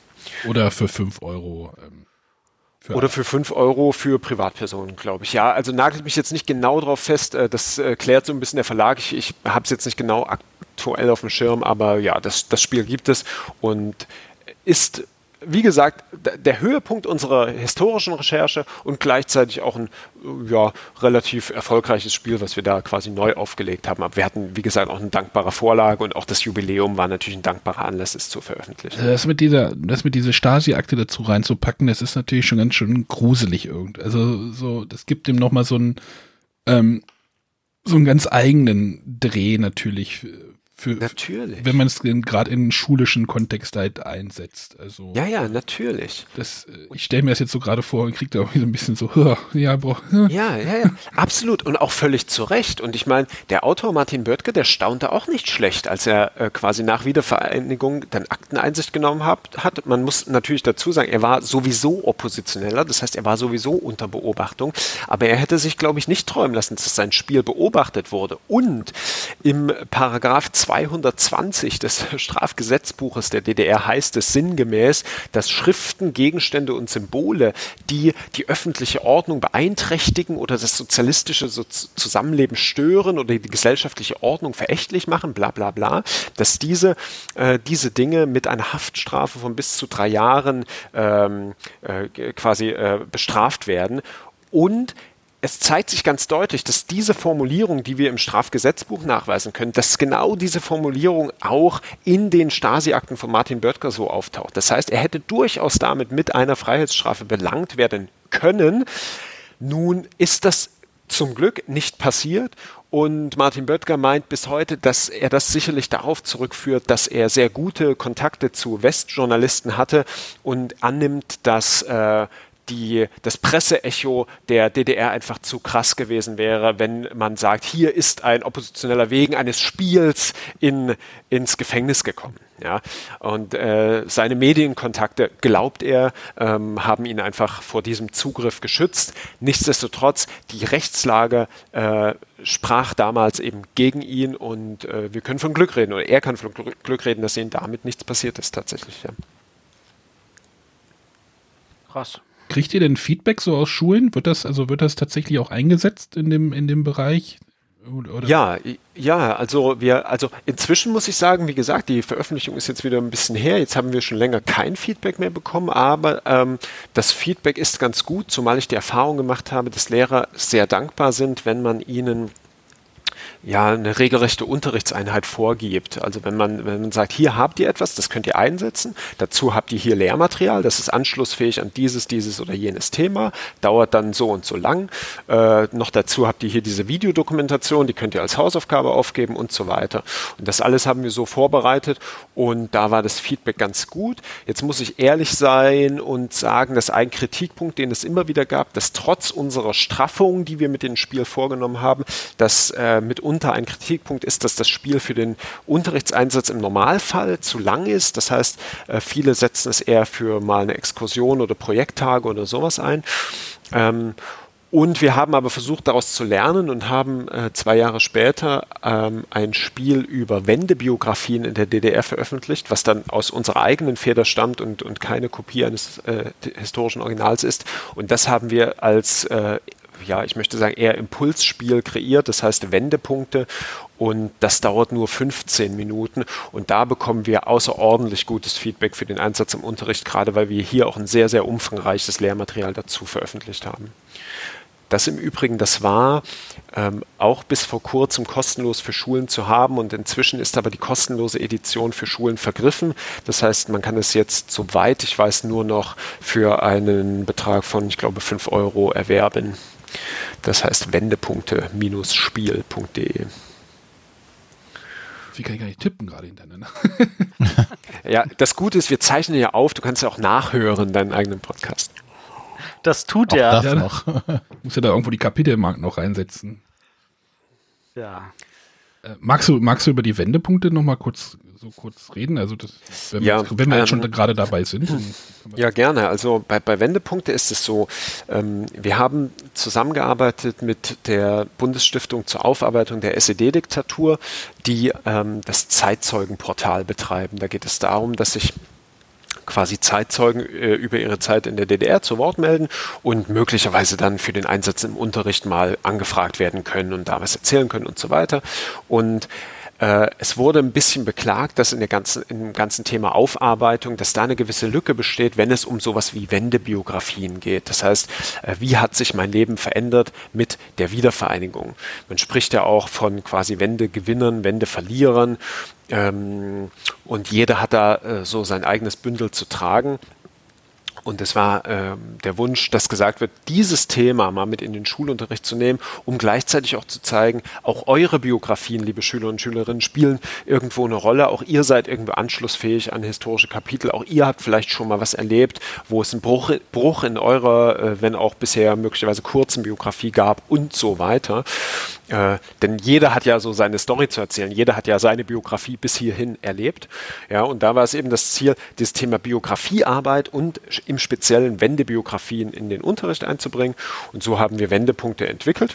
Und wie ich schon sagte, Impulsspiel, das heißt, es war das Ziel, dass das Spiel eigentlich so 10 bis, bis 15 äh, Minuten dauert, damit äh, im Anschluss noch weiterer Geschichtsunterricht gemacht werden kann und das, was da gespielt wurde, dann thematisiert werden kann. Ähm, die Regeln sind ganz einfach. Es ist äh, ein Drafting-Spiel, das heißt, äh, wir spielen in, in drei Runden. Zwei davon finden inhaltlich vor der Wiedervereinigung, eine nach der Wiedervereinigung statt. Und jeder zieht eine Handvoll Karten, äh, vier Karten zunächst. Davon kann eine ausgespielt werden in die Ablage vor einem und dann wandert, äh, wandern die nicht ausgespielten Karten äh, rechts herum weiter und man bekommt wieder neue Karten, kann diese auslegen und so weiter. Ähm, der, der Gameplay-Clou ist jetzt hier, dass ähm, wir quasi Symbole sammeln und diese Symbole äh, ermöglichen uns wiederum andere Karten auszuspielen, denn jede Karte hat ihre Kosten. Ja? Und wie es in einer echten Biografie nun mal so ist, mh, ermöglichen gewisse Dinge, die ich erlebt habe, öffnen eben Türen für andere Dinge und schließen aber gleichzeitig auch Türen für andere Dinge. So ist es beispielsweise so, wenn ich ähm, Flugblätter verteile in der DDR, was beispielsweise ein Ereignis auf dieser Karte ist, dann bringt mir das zwei Punkte in der Opposition beispielsweise. Ermöglicht mir aber dann kein also oder, oder verhindert dann, dass ich jemals als Austauschstudent in Moskau studieren könnte und so weiter. Ja? Das heißt, wir äh, stellen hier spielerisch eine Abhängigkeit von Biografien dar. Ja? Das ist das eine. Und der andere Knackpunkt, der spielerisch vermittelt wird, ist, dass wir zwei Punktewertungen abgeben Und eine Punktewertung findet eben in der DDR statt und eine Punktewertung findet dann im wiedervereinigten Deutschland statt, wo den Kindern und Jugendlichen vor Augen geführt wird, hey, die Sachen, die vielleicht in der DDR ganz groß abgefeiert wurden und euch viele Punkte bringen, die spielen dann in dem wiedervereinigten Deutschland überhaupt keine Rolle mehr. Äh, wenn du ähm, eben SED-Karriere gemacht hast, dann warst du vielleicht ein toller Typ in der DDR, aber äh, im, im, Nachhinein bringt das dir eher Minuspunkte oder bringt dir das eher ein Malus oder, oder wird einfach nicht mehr geschätzt oder geachtet. Ja? So, das heißt, das ist quasi ähm, der Punkt, wo wir diese, diese spielerischen Aktionen, nämlich das, die Punktewertung und diese Abhängigkeitssymbole, nenne ich es jetzt mal, wo wir die quasi mit, mit der Narration verschränken und, und darüber so ein bisschen was zum Ausdruck bringen wollen, äh, wie, äh, wie Biografien und Brüche in der DDR vonstatten gegangen sind. Noch dazu gibt es so eine, ich möchte sagen, Advanced ähm, äh, Variante, dass du quasi Zusatzpunkte sammeln kannst mit den äh, sogenannten Schlagzeilenkarten. Das heißt, derjenige Spieler, der beispielsweise, äh, denkt zum Beispiel an Siedler, die längste Straße quasi. Genau solche Karten sind es dann. Wer die meisten SED-Symbole gesammelt hat, ist dann eben äh, die rote Socke und bekommt Extrapunkte.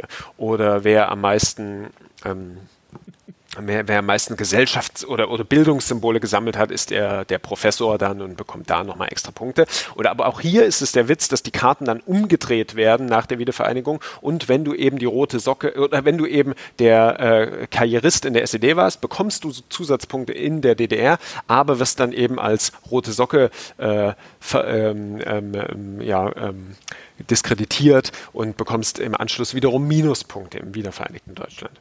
So, ich hoffe, ich konnte damit so einigermaßen Einblick geben und habe mich jetzt, äh, ihr seid so die Experten äh, darin, Spiele zu erklären. Jetzt, äh, ich hoffe, ich konnte es, konnte es einigermaßen rüberbringen. Ähm, ähm, also so viel schlechter als der Arne hast du das jetzt nicht gemacht. ja, danke, danke. Ja, danke. ähm, habt ihr, habt ihr irgendwie mal drüber nachgedacht, irgendwie das nochmal irgendwie bei einem größeren Verlag irgendwie ähm, vorzustellen oder ist das eher so, das bleibt so im DDR-Museum Kontext oder Umfeld oder gibt es da Bestrebungen für irgendwie mal, keine Ahnung, Offen gestanden haben wir darüber nicht nachgedacht. Wir sind mit dem aktuellen Setup eigentlich ganz zufrieden. Ihr müsst euch vorstellen, wir haben, ähm, wir haben 3000 Exemplare von Wendepunkte veröffentlicht. 2500 sind davon jetzt, ähm, jetzt an den Mann gebracht. Wie gesagt, muss man dazu sagen, eben für Schulen kostenlos war, war ein Großteil. Und wir haben jetzt noch einige hundert Exemplare, die da zum Verkauf sind. Das ist eigentlich ganz, ganz gut. Wir überlegen eben gerade, ob es vielleicht Sinn macht, da noch eine zweite Auflage zu veröffentlichen, möglicherweise sogar eine englischsprachige, weil da doch immer mal wieder die Anfrage gekommen ist. Aber das ist wiederum eine Frage der Finanzierung, wo wir jetzt ähm, noch keinen Kontakt zu anderen Verlagen gesucht hätten und natürlich dann auch erstmal mit unserem Verlag im DDR-Museum sprechen würden. Vielmehr ist es so, dass wir äh, Geist und ich als, als Playing History, das ist ja quasi unser Label, unter dem wir da laufen, dass wir derzeit noch das ein oder andere Konzept auf Halde haben, wo wir sagen, dafür äh, könnten wir eher mal einen Prototyp entwickeln und damit einen Verlag suchen. Da wir uns aber überwiegend in, in, in diesem Bildungsbereich bewegen, ist es die Frage, ob dafür ein größerer Verlag in, in, in Frage käme oder ob da nicht eher sowas wie ein Museumsverlag oder, oder ähnliches oder ähnliche Bildungsträger, sage ich mal, ob die da nicht eher relevant sind ich will jetzt hier keine Namen nennen, aber es gibt da ja so Verlage, die sich auch so ein bisschen in die historische Ecke sich im Moment bewegen. Aber ähm, ja. Ja.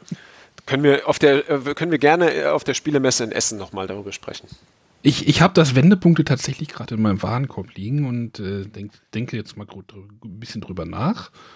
Ob ich das wir machen das so, wenn, wenn ihr wollt, äh, du, ich freue mich, dass du es in deinem Warenkorb liegen hast. Äh, ihr könnt sage ich einfach jetzt mal ganz frei, ohne es mit irgendjemandem besprochen zu haben, verlost doch gerne mal für die nächste, für euren nächsten Podcast bei eurer Frage des Tages eines der, eines der äh, Wendepunkte-Spiele. Okay, das, das ist doch mal. Äh, wir sprechen nachher nochmal drüber. Das müssen wir jetzt ja nicht in der Sendung. Äh, genau. Ähm, aber das, das ist, das, das ist so eine coole Idee. Der 3. Oktober naht ja auch, das könnte man vielleicht so ein bisschen. Ja, sehr gerne. Ein bisschen da irgendwie verbinden mit und äh, ja, das ist eine coole, coole Idee ich, ich sehe gerade bei diesem, bei diesem Wendepunkt ist ja auch so eine Grafik von Wir sind das Volk drauf. Ja, es ist so, also du, du bist offenbar gerade auf, auf ja, ja, bin Wendepunkt der Homepage.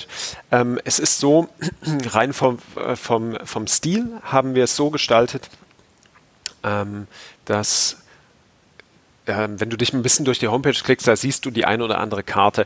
Und wir haben zu jedem Thema, zu jedem Thema quasi äh, ein gewisses Farbschema gewählt. So ist es so, dass wir eben grüne Karten sind dann eher quasi Oppositionskarten, rote Karten eher SED-Karten, blaue Karten sind Bildungskarten und gelbe Karten sind quasi Karten, die äh, im gesellschaftlichen Spektrum stattfinden. Und so äh, sieht man quasi immer spielerisch relativ schnell, wenn du eine Karte auf die Hand nimmst, ah, das ist jetzt eine Karte, die passt zu dem Lebensweg, den ich eingeschlagen habe oder widerspricht dem und so weiter. Und auf der, auf der Verpackung vorne drauf, das ist vielleicht das, wo du, wo du Bezug drauf nimmst, haben wir quasi diesen, diese, ähm, diesen Kontrast quasi gegenübergestellt. Du hast unten quasi die, ähm, das Zentralkomitee und die, die FDJ und oben quasi die Oppositionellen, die demonstrieren. Ich wollte eigentlich zu dem Spiel Wir sind das Volk hin. Ja, das habe ich mir gedacht, dass du dahin willst. Ähm, ähm, ja, habe ich auch gespielt. Habe hab ich auch gespielt. Genau, da, da vielleicht mal, also wenn du da das, wenn du sagst, dass du das gespielt hast, das versucht ja auch irgendwie so diesen Konflikt DDR.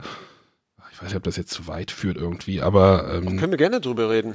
Ich weiß nicht, wie die ähm, Jungs. Ähm, das versucht ja. Matthias, du hast das gespielt, ne? Natürlich, einige Male. Das, das also ein, und was hältst du davon, Matthias? ich bin ein, ich, ich nenne mal kurz, dass ich ein kleines bisschen gefangen bin. Auf der einen Seite, ich finde es natürlich genial, aber ich kenne natürlich den Autor persönlich. Ähm, und äh, wobei du kannst deswegen nicht offen reden. ja, doch, ich könnte jetzt schon offen reden, aber also ich, ich will das halt trotzdem nur erwähnt haben, falls die Leute dann denken, ja, ja der Matthias, der versucht für sein, genau, der kleine Disclaimer. Ähm, nee, da der Per hat, äh, der macht ja wirklich die verschiedensten Spiele und der hat halt ein Spiel gemacht, wo er äh, versucht halt diesen, diesen, diese Problematik äh, DDR, BRD zu machen. Und in dem Spiel spielst du halt vier Jahrzehnte dieser äh, geteilten Staaten. Ähm, wirklich beginnend äh, halt Ende der 40er, äh, also 49, wo beide Staaten gegründet werden, ähm, wo du auch da, wo du auch im Spiel dann die Option hast, baue ich die Mauer oder nicht. Du musst mit Republikflucht leben. Ja. Äh, du hast auf der einen Seite äh, die, das Arbeitervolk, das sich halt natürlich immer auflehnt, äh, wo die Fabriken marode werden, wo die Sozialisten kommen und irgendwelche Aufstände niederbrezeln. Und du hast auf der anderen Seite ähm, eine BRD, die vor allem davon lebt, dass sie halt äh, Wohlstand hinkriegen muss, aber gleichzeitig tatsächlich auch ihre eigenen inneren Konflikte hat. Und äh, dieser Wohlstand sorgt halt auch für die Republikflucht und äh, die Spieler versuchen tatsächlich ein kleines bisschen asymmetrisch zu spielen, obwohl sie dieselben Regeln haben. Ähm, und ja. das ist, finde ich, ganz, ganz hervorragend gelungen. Und ja. äh, wer das noch nicht gespielt hat, sollte das definitiv nachholen. Und das Spiel hat auch verdient den IGA gewonnen. Ah ja. Ähm, da will ich auch nochmal meine Meinung dazu loswerden. Ich bin, ich bin da äh, zu, zu weiten Teilen auf deiner Seite. Ich finde es auch ein, ein, sehr gutes Spiel. Offen gestanden habe ich es noch nicht so häufig gespielt. Also ich habe es schon gespielt, es steht auch in meinem Regal, ähm, aber nur, nur ein paar Mal. Ähm, was ich ja an Spielen grundsätzlich liebe, und da, das ist eben meine Art, was, was für ein Spielertyp ich bin, wenn wir quasi Spiele im Geschichtskontext haben, die uns in irgendeiner Art erlauben, zu sagen, ah, was wäre wenn? Ja, und in diesem Spiel hast du, du hast es bereits angesprochen, hast du die Möglichkeit zu sagen, ah, was, ah, hier könnte ich die Mauer bauen. Will ich die Mauer bauen? Und du verstehst, was sind denn die Nöte und Zwänge gewesen, warum diese Mauer gebaut wurde. Weil historisch zu sagen, ja, ist blöd, dass es die Mauer gab, das kann natürlich jeder, aber es historisch einzuordnen und quasi in diesem spielerischen System abzubilden, was die Zwänge waren, warum eine Mauer gebaut wurde, das vermag eben dieses Spiel und das ist wirklich toll. Das gleiche gilt im Übrigen auch für die Stasi. Du hast die Möglichkeit, die Stasi zu gründen, ja oder nein, wo du dich eben auch mit diesen Fragen konfrontierst, siehst, die da im Systemspiel abgebildet sind. Das ist toll. Mein kleiner Wermutstropfen, den ich mit diesem Spiel beziehungsweise mit, mit der Art und Weise habe, wie dieses Spiel zu mir gekommen ist, ist folgender. Und zwar habe ich, hab ich den, den Autor äh, auf, auf äh, der Messe getroffen, ich, es muss Essen gewesen sein, ähm, und bin mit ihm ins Gespräch gekommen über dieses Spiel und er hat es mir erklärt und da habe ich so gesagt, ja, das ist doch, ist doch eigentlich wie Twilight Struggle, oder?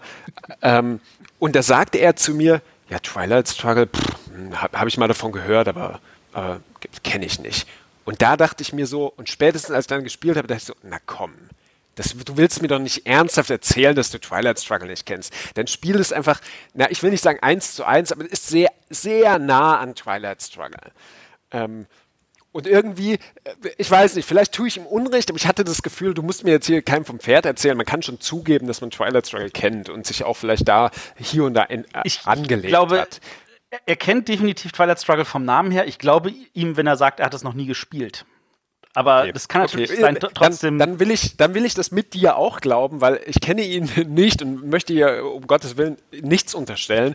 Ähm, aber trotzdem, es hat mich einfach sehr an Twilight Struggle erinnert. Ich bin großer Fan von Twilight, Twilight Struggle und ähm, ähm, äh, habe da einfach sehr viele Anleihen gesehen und da ich ja selbst auch Spiele entwickle, weiß ich ja, du musst das Rad nicht jedes Mal neu erfinden. Wir stehen alle auf den, auf, wie sagt man so schön, auf den Schultern von Riesen und du musst es würfeln, Karten ziehen, äh, Operationspunkte ausspielen, bla bla bla. Das musst du nicht jedes Mal neu erfinden. Es ist schon okay, wenn du da auch Elemente nimmst, die auch mal ein anderes Spiel äh, schon hatte. Ne? So. Äh, es ist ja nun so, dass es sehr, sehr viele Spiele gibt, die auch so ein, sag ich mal, so einen Card-Driven Game-Mechanismus benutzen. Auch Twilight Struggle ist ja. da eigentlich in dem Sinne eine Kopie von äh, We the People. Ja. Ähm, also da, das gab es schon vorher, das gab es danach. Ähm, der große Unterschied ist tatsächlich, Twilight Struggle ist vor allem ein Area-Control-Spiel. Also das geht darum, dass wir ja. diese ganzen Länder kontrollieren. Und ja, das ja, tun genau, wir halt bei Wir sind das Volk nicht. Da, da ja, du halt hast hier diesen Wirtschaftsaspekt auch nochmal, ne? dass genau. du deine Industrie äh, bei Lauf, äh, am Laufen halten musst. Ja, das auf jeden Fall. Äh, ich glaube, der, der, Hauptgru äh, der, der Hauptpunkt, äh, wo es diese massive Überschneidung gibt, sind eben diese, diese Karten, die du, wenn ich mich recht entsinne, äh, korrigiere mich, wenn, wenn, wenn ich mich jetzt täusche, aber die Aktionskarten, die du eben als Operationspunkte oder als Ereignis spielen kannst. Ist das nicht? Ganz viele Spiele. Ja, ja. ja, ja gut möglich, ist, gut möglich. Also das ist, das ist wie gesagt, ähm, ich habe da auch im Verlag, in meinem Verlag ein paar Spiele rausgebracht, die mit so einer Mechanik arbeiten.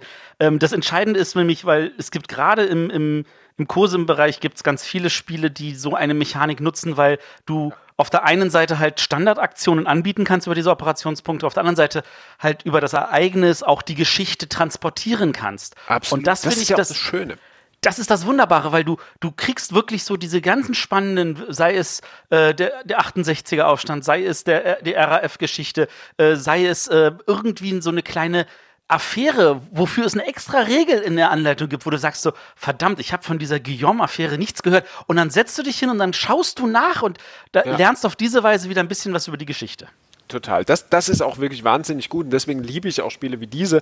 Ähm, und das Schöne ist natürlich, ne, wir haben mit, mit, mit Twilight Struggle diese, diese Makroperspektive und mit, mit Wir sind das Volk eine, eine gewisse Mikroperspektive auf den ja de facto gleichen Konflikt, doch natürlich mit einer anderen Geschichtsschreibung, hier einer globalen, da einer ähm, quasi äh, nationalen Geschichtsschreibung. Ja, und dann hast du, dann hättest du ja noch dieses Wendepunkte, was ja noch näher rangeht. Stimmt. Das, wenn man ja, das so, wenn, man, wenn man das so wenn, als, wenn man das so wobei, als Mikroskop sehen würde. Naja, das ist das, ja so. Das ist ein schönes Kompliment, wobei ich, ähm, ähm, ich ähm, mich glaube ich, also da äh, müsste ich schon eine sehr breite Brust haben, wenn ich mich quasi in der Tradition von Twilight Struggle und, und Wir sind das Volk einordnen würde. Aber klar, von der Perspektive ja. tatsächlich. Du gehst von der Makroebene, Mikroebene und dann quasi zu einer ganz persönlichen, ähm, individuell biografischen Ebene. Stimmt. Insofern haben wir hier diesen, diesen Treppenstruktur. Wir sollten mal über ein Bundle nachdenken. Also klar, Histogames ist halt ein deutscher Verlag, kann man bestimmt mit denen reden. Ja, ich glaube, du musst, äh, du musst Matthias uns mal äh, äh, in Essen an die Hand nehmen und ein bisschen rumführen. Das sollte ich hinkriegen. Sehr schön. Ähm, ja, genau witzigerweise, weil, weil du gerade gesagt hast, gut, machen, machen viele Spiele. Wir haben, wir haben gerade jetzt, komme ich doch ins Reden hier, ein Konzept auf Halde, das heißt Stasi raus, es ist aus. Und ähm, es geht darum, um die, um die letzten Tage der Staatssicherheit. Denn ich weiß nicht, ob euch dieses historische Kapitel bekannt ist, aber als klar war, okay, die DDR gibt es nicht mehr lange, ist ja Folgendes passiert. Und zwar hatten, haben sich die Mitarbeiter der Sta Staatssicherheit eben in ihren Bürogebäuden verschanzt. Draußen stand an gewissen Orten, zum Beispiel hier in Berlin, aber auch in Suhl und anderen Orten, standen die Demonstranten und wollten rein Drinnen waren die Stasi-Mitarbeiter und vernichteten Akten.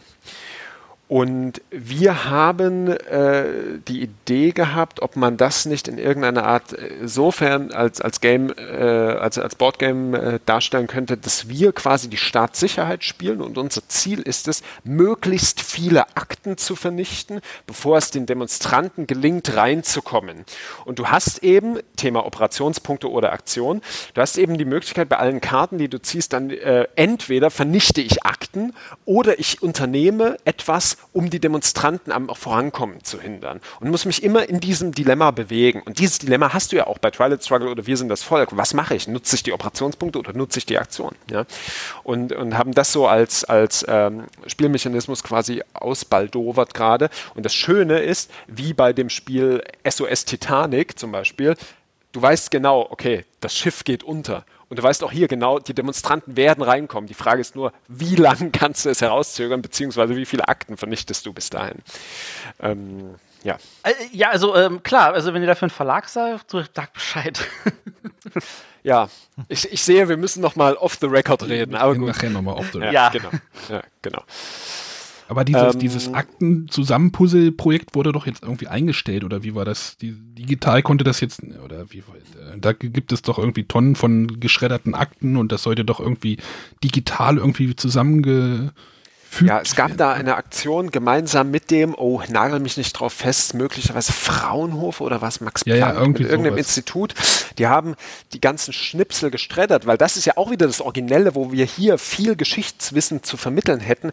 Denn wie diese Akten vernichtet wurden, das war ja vogelwild. Die wurden ja zunächst geschreddert, dann einfach nur noch zerrupft, dann mitunter in irgendwelchen Maschinen verbrannt, dann aus dem Fenster geworfen, mit Wasser übergossen und, und, und. Also einfach möglichst effizient vernichten. Darum ging es. Und was dann wiederum die Stasi-Unterlagenbehörde jetzt, mit, womit sie konfrontiert ist, sind eben einfach säckeweise Schnipsel, wasserbeschädigte Teile und, und, und, äh, wo sie gucken, wie können wir das wiederherstellen. Weil das ist ja der Auftrag der, der Unterlagenbehörde, solange sie eben diesen Auftrag von der Bundesregierung hat. Ähm, und es ist da schon ein Großteil wieder also dokumentiert und, und archiviert worden, aber eben nicht alles. Und das ist auch der Disclaimer, den die Stasi-Unterlagenbehörde immer gibt. Wir haben jetzt Bürokratopoli zwar gefunden, aber es mag natürlich sein, dass da noch viel mehr Akten sind, die noch nicht hinlänglich gescreent wurden, dass, dass äh, eine Recherche zu demselben Thema in möglicherweise fünf oder zehn Jahren möglicherweise noch mal mehr Themen äh, zutage fördern würde. Das können wir heute noch nicht sagen. Nice. Ja. Naja, so nice, weiß ich nicht. Hm. Ja, also Aber zumindest sagen halt wir spannend. interessant. Ne? Also es, sagen wir es lieber so. Ja. ja. Mensch. Das ist. Also du, du, du verstehst es ja zumindest, uns tatsächlich an den mit, an die Kopfhörer zu fesseln und zu. Äh das freut mich. Ich, ich hoffe, es geht euren Hörern genauso. Äh, das hoffe ich jetzt einfach mal. Ähm, äh, zumindest im Live-Chat ist es vergleichsweise ruhig, was also auf äh, aufmerksames Hören hindeutet. Ähm, die Frage, also ich meine, ihr seid tatsächlich, ähm, ihr, wir fangt ja auch tatsächlich an, einiges äh, jetzt äh, zu designen. Ähm, wenn ich es richtig sehe, der Richard hat ja da auch so ein, so ein Spiel rausgebracht äh, mit dem DDR-Museum, irgendwie Saints äh, oder so.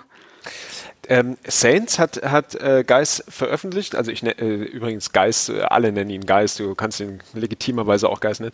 Ähm, Geist mich, hat. Äh, mich bleibt da der Mensch, der äh, tatsächlich der, es schafft, Spiele zu bewerten in einem Tweet mit einem Bild.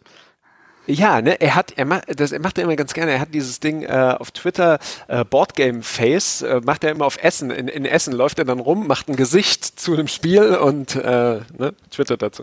Ähm, genau, er hat nicht mit dem DDR-Museum, also wir haben insbesondere eher viel mit dem DDR-Museum gemacht, aber Saints ist ohne DDR-Museum. Dabei handelt es sich um ein Sammelkartenspiel. Äh, Geist ist ja wie ich begeisterter Magic-Spieler ähm, und äh, sehr äh, äh, in den Bann gezogen von, äh, von äh, Trading Card. Games und sein großer Wunsch war es immer ein eigenes Trading Cards Game zu veröffentlichen und er bekam die Anfrage vom BDKJ, also der, quasi der Ju Jugendabteilung der, der katholischen Kirche, ähm, ein Spiel zu veröffentlichen, welches sich mit den heiligen Figuren beschäftigt. Und es gibt ja unzählige Heiliggesprochene und er hat diese quasi in ein Trading Card Game umgesetzt. Ähm, Saints Card Game heißt das. Und da finden in regelmäßigen Abständen finden die sogenannten Saints Days hier in Berlin und inzwischen auch an anderen Orten statt, wo quasi äh, ja, Jugendliche oder junge Erwachsene zusammenkommen und dieses, dieses Spiel spielen mit oder auch äh, nicht katholische Jugendliche. Also man kann es auch als Spiel genießen, das tue ich auch. Ähm, und es geht darum, dass man nicht wie in vielen anderen äh, Trading Games gegeneinander kämpft, sondern es geht eher darum, dass ähm, man so seine Auslage bearbeitet und das Ziel ist es, ähm, möglichst schnell ähm, vier nee, möglichst schnell drei Quartette fertigzustellen, denn jede Heilige ist in Form von ähm, einem Quartett dargestellt, wo innerhalb der vier Karten der Lebensweg des Heiligen klargemacht wird. Und auch hier hast du dieses Dilemma, Mensch, ich merke, es gibt immer mehr Spiele damit, du hast völlig recht. Äh, hier hast du dieses Dilemma, entweder du spielst eine Karte in deine Auslage, da liegt sie dann und äh, das ist ja das Spielziel, sie dorthin zu bringen. Oder du spielst die Aktion, die es auf der Karte gibt und be äh, beeinflusst damit deine Bibliothek oder deine, deinen Ablagestapel und so weiter, um möglichst schnell wiederum diese, ähm, diese ähm, äh, Quartette voll zu bekommen. Ja, dieses Spiel hat er veröffentlicht. Genau, und so, so machen wir immer mehr im, im, in diesem Bereich unter dem Label Playing History. Ähm, ähm oft im Kontext von Thema Geschichte, Geschichtsvermittlung und, und Spiel. Ja. ja. Und auch da ist die Zukunft dieses Spiels ein bisschen ungewiss. Klar, da passiert viel mit dem BDKJ, aber ähm, auch hier sind wir immer mehr auf der Suche nach äh, professionelleren Vertriebsstrukturen und möglicherweise auch ein Verlag, mit dem wir da Hand in Hand gehen können. Ne? Aber das hat jetzt nichts mit dem DDR-Thema oder. Ähm, nee, das ist richtig oder unserer DDR-Geschichte zu tun. Ja, die natürlich obvious Frage, ähm, was war dein Lieblingsspiel als Kind? Ui, warte, lass mich überlegen. Was war denn mein Lieblingsspiel als Kind? Ähm, bam, bam, bam, bam, bam. Also tatsächlich, es klingt jetzt aus heutiger Perspektive regelrecht unvorstellbar, aber äh, es gab zwei Spiele, die ich als Kind sehr viel gespielt habe. Ähm, das war einmal tatsächlich Monopoly. Sowohl in der, na gut, nee, handgefertigt habe ich das gar nicht mehr gespielt, da war ich noch zu jung, aber dann eben das, das Original. Und auch äh, Schach, tatsächlich. Ne? Das Schach habe ich immer mal äh, äh wieder gespielt damals als Kind. Aber sowas gab es ja in der DDR natürlich sicherlich auch, oder? Diese, diese ähm, Klassiker, oder? Diese so Das natürlich. Schach, äh, auch, das haben wir jetzt ja gar nicht irgendwie abgehandelt. So, halt so Schachmühle. Ja, äh. natürlich. Das auf jeden Fall. Und es ist auch so, dass wir da, ähm, auch wenn das gar nicht aus unserem Mund kam. Stimmt, die großen Schachmeister kamen ja dann auch ja, in den 80ern genau. aus, aus Russland. Das waren große Vorbilder tatsächlich, ja, genau. Ähm, äh, da haben wir mitunter, auch wenn das nie äh, von uns so äh, behauptet wurde, haben wir mitunter ein bisschen Kritik auch bekommen in unserer Recherche da zum, zu den DDR-Spielen, denn ähm, viele ja, Pressemitarbeiter, viele Journalisten, die unser Thema in irgendeiner Art aufgriffen, die vermittelten es mitunter so, als äh, sind diese handgefertigten Kopien entstanden, weil Spielen in irgendeiner Art verboten war in der DDR. Und das ist natürlich Nonsens und wurde niemals von uns behauptet. Äh, nichtsdestotrotz gab es da manchmal so die kritischen Unkenrufe, die sagten, ja, jetzt macht uns auch noch hier unsere Spiele schlecht. Damals wurde viel mehr gespielt als heute, bla bla bla. Ähm, wie gesagt, wurde nie von uns behauptet und tatsächlich spielte sowas wie, äh, jetzt zum Thema Erwachsenenspielen, so, so, sowas wie Schach, Skat, ähm, Mühle Dame äh, spielte natürlich eine Rolle in der DDR. Klar, das wurde gespielt und war aber natürlich nochmal anders zu bewerten als jetzt so ein äh, farbenfrohes ähm, äh, Familienspiel, wie wir es auf der anderen Seite der Mauer mit Monopoly, Sagerland, Heimlich und Co. und so weiter dann in der Zeit erlebt haben. Ne?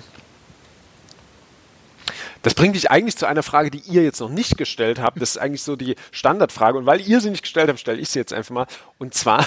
Ach, die Sendung macht sich heute von alleine hervorragend. Ja, ja. Super. Äh, hey, aber geht nicht ohne mich. Ähm, äh, nämlich die Frage, wo kamen denn eigentlich die Vorlagen her? Weil das ist auch immer ganz spannend. Denn da es die Spiele ja offiziell nicht gab und sie offiziell nicht ein äh, eingefuhren, äh, eingefahren werden durften, ähm, stellt sich natürlich diese Frage. Und da können wir auch gewisse gewisse Zentren ausmachen. Zum einen haben wir da äh, die NVA tatsächlich, wo sich die äh, Soldaten einfach gelangweilt haben und da allem habhaft äh, versucht haben, habhaft zu werden, was sie finden konnten. Und da wurde bei der NVA viel gebastelt. Ganz stark haben wir die kirchlichen Kreise, da es ja äh, Delegationen gab von westdeutschen äh, Kirchenvertretern, die zu den Gemeinden der DDR reisten. Der Historiker Stefan Wolle sagte einmal, dass äh, die Kirche der einzige äh, Bereich in der DDR war, der nicht vollständig von SED oder Staatssicherheit durchdrungen war äh, und damit ein gewisser Hort der Freiheit. Und wenn, wenn nun die Frage gestellt wird, hey, was können wir euch denn mitbringen aus der Bundesrepublik? Oder äh, dann, dann waren Spiele oftmals als, als äh, quasi Mitbringsel gern gesehen, wenngleich diese mitunter auch an der Grenze abgewiesen wurden. Dann waren Westkontakte und Westpakete gern gesehen. Und auch hier haben wir es mit einer gewissen Willkür zu tun. Denn pro forma, wie ich schon mehrfach sagte, durften die Spiele im Westpaket nicht eingeführt werden, wurden auch mehrfach zurückgeschickt. Aber wir haben es auch so äh, schon erlebt, dass eine Westtante ein Monopoly schickte. Das kam zurück. Sie schickte es nochmal, es kam zurück und beim dritten Mal ging es dann durch, äh, weil die Kontrolle dann vielleicht äh, fahrlässig war oder weil man nicht so genau hingesehen hat oder man ein Auge zugedrückt hat und so weiter. Natürlich erleben wir an der Grenze beim Thema Westpaket auch viel oder erlebten auch viel Diebstahl einfach, wo ganz klar ist, dass Spieler auch mitunter nicht zurückkamen, sondern dann äh, ja, irgendwo verloren gingen und wir davon ausgehen können, dass vielleicht sich ein Grenzbeamter das dann eingesagt hat. Ja.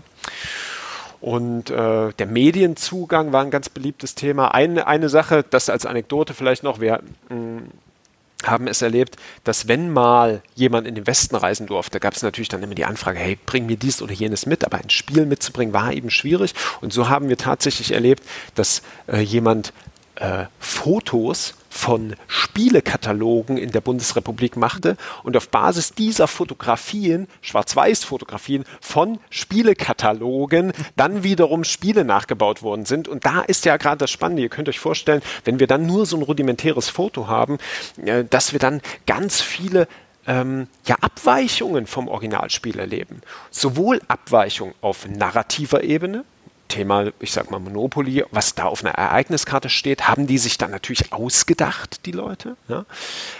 Dann auf Designebene sieht natürlich völlig anderes aus, weil du hast eben nicht den Druck, sondern hast dann eben Laubsägearbeiten, irgendwie geknetete Bäumchen, geknetete Spielfiguren und so weiter aber eben auch auf Gameplay-Ebene. Wenn die Leute nur das Spielbrett gesehen haben, haben sie sich dann eben ausgedacht, ah, wie könnte das funktioniert haben und haben dann eben neue Regeln dazu erfunden oder ähm, ja, sich selbst was ausgedacht, wie so ein Spiel äh, sein konnte. Und wir hatten natürlich, das macht er die Ausnahme, stellt er die Ausnahme dar, aber wir hatten natürlich auch ganz findige, spieleaffine Leute, die ein Spiel was sie als Vorlage kannten, einfach auch nochmal verbessert haben oder eine ganz andere Regel eingeführt haben. Ein beliebtes Beispiel, was wir hier in der Sammlung haben, das müsstet ihr jetzt als Bild vor euch sehen, da wird es nochmal klarer. Aber es gab ja in der Bundesrepublik das Spiel des Lebens.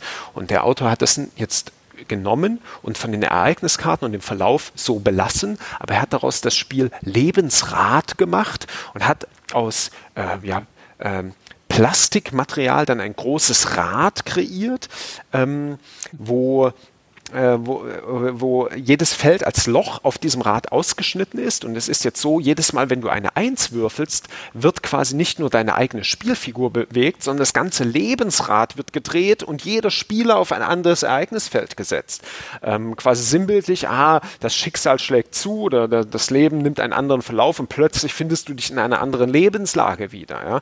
Und er hat dieses äh, sowohl aus bastlerischer Hinsicht sehr hochwertige Spiel erstellt, aber auch aus Game Gameplay-Sicht hat er sich da wirklich Gedanken gemacht. Und so haben wir eben diese Abweichung, äh, wie ein Spiel quasi im Original ist und wie ein Spiel dann aber in die DDR übertragen wurde, wo wir auch nochmal ganz viel herauslesen können. Das ist sehr interessant auf jeden Fall.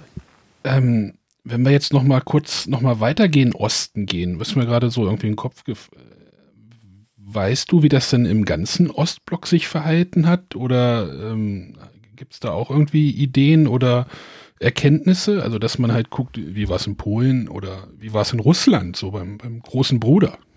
Also hier äh, muss ich die, die Aussage verweigern, weil äh, hierzu habe ich äh, weder, weder tiefer recherchiert, noch habe ich dazu jetzt äh, valides Wissen. Also jetzt würde ich im Trüben fischen, würde ich da eine Aussage treffen. Mhm. Deswegen äh, verweigere ich das lieber und möchte die Experten zu Wort kommen lassen, die dazu vielleicht sich schon mal Gedanken gemacht haben. Das weiß ich ehrlich gesagt nicht. Meine oder unsere Recherchen beziehen sich tatsächlich nur auf, auf äh, quasi die deutsch-deutsche Teilung und das Gebiet der DDR. Experten, wir brauchen mehr Experten. Matthias. Also ich, ich, ich muss ja an der Stelle zugeben, ähm, ich war ja öfter in der DDR, ich, auch wenn ich jetzt ein Westkind war.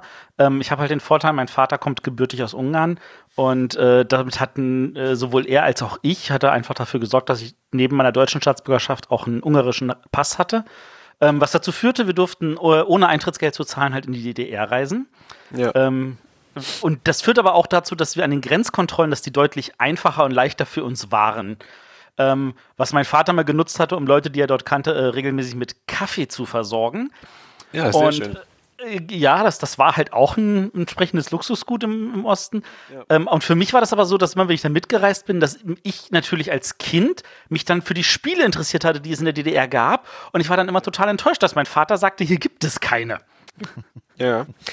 Hast ja. du denn da welche im Kopf, Matthias? Nee, ne? Oder jetzt, jetzt Nein. Also, wir hatten jetzt gerade im, im Chat hatte irgendwie äh, ein, ein ähm, Hörer hatte irgendwie geschrieben, dass er zwei Spiele irgendwie hatte. Irgendwie irgendein Segelspiel, Kurs Südost hieß. Ach ja, das ist spannend. Das sagt mir jetzt ad hoc gar nichts. Muss ich gleich mal nach. Vom Sisi Verlag. Ich weiß jetzt nicht, ob so. Und äh, irgendwie ein Sandmann-Spiel. Ja, Sandmann-Spiel, das war sehr populär auf jeden Fall. Sandman war ja sowieso sehr populär. Ähm, also er, hatte, er meinte, es hätte auch zu Hause. Ach ja, ja, Kurs Südost. Ah ja, das sieht ja gut aus.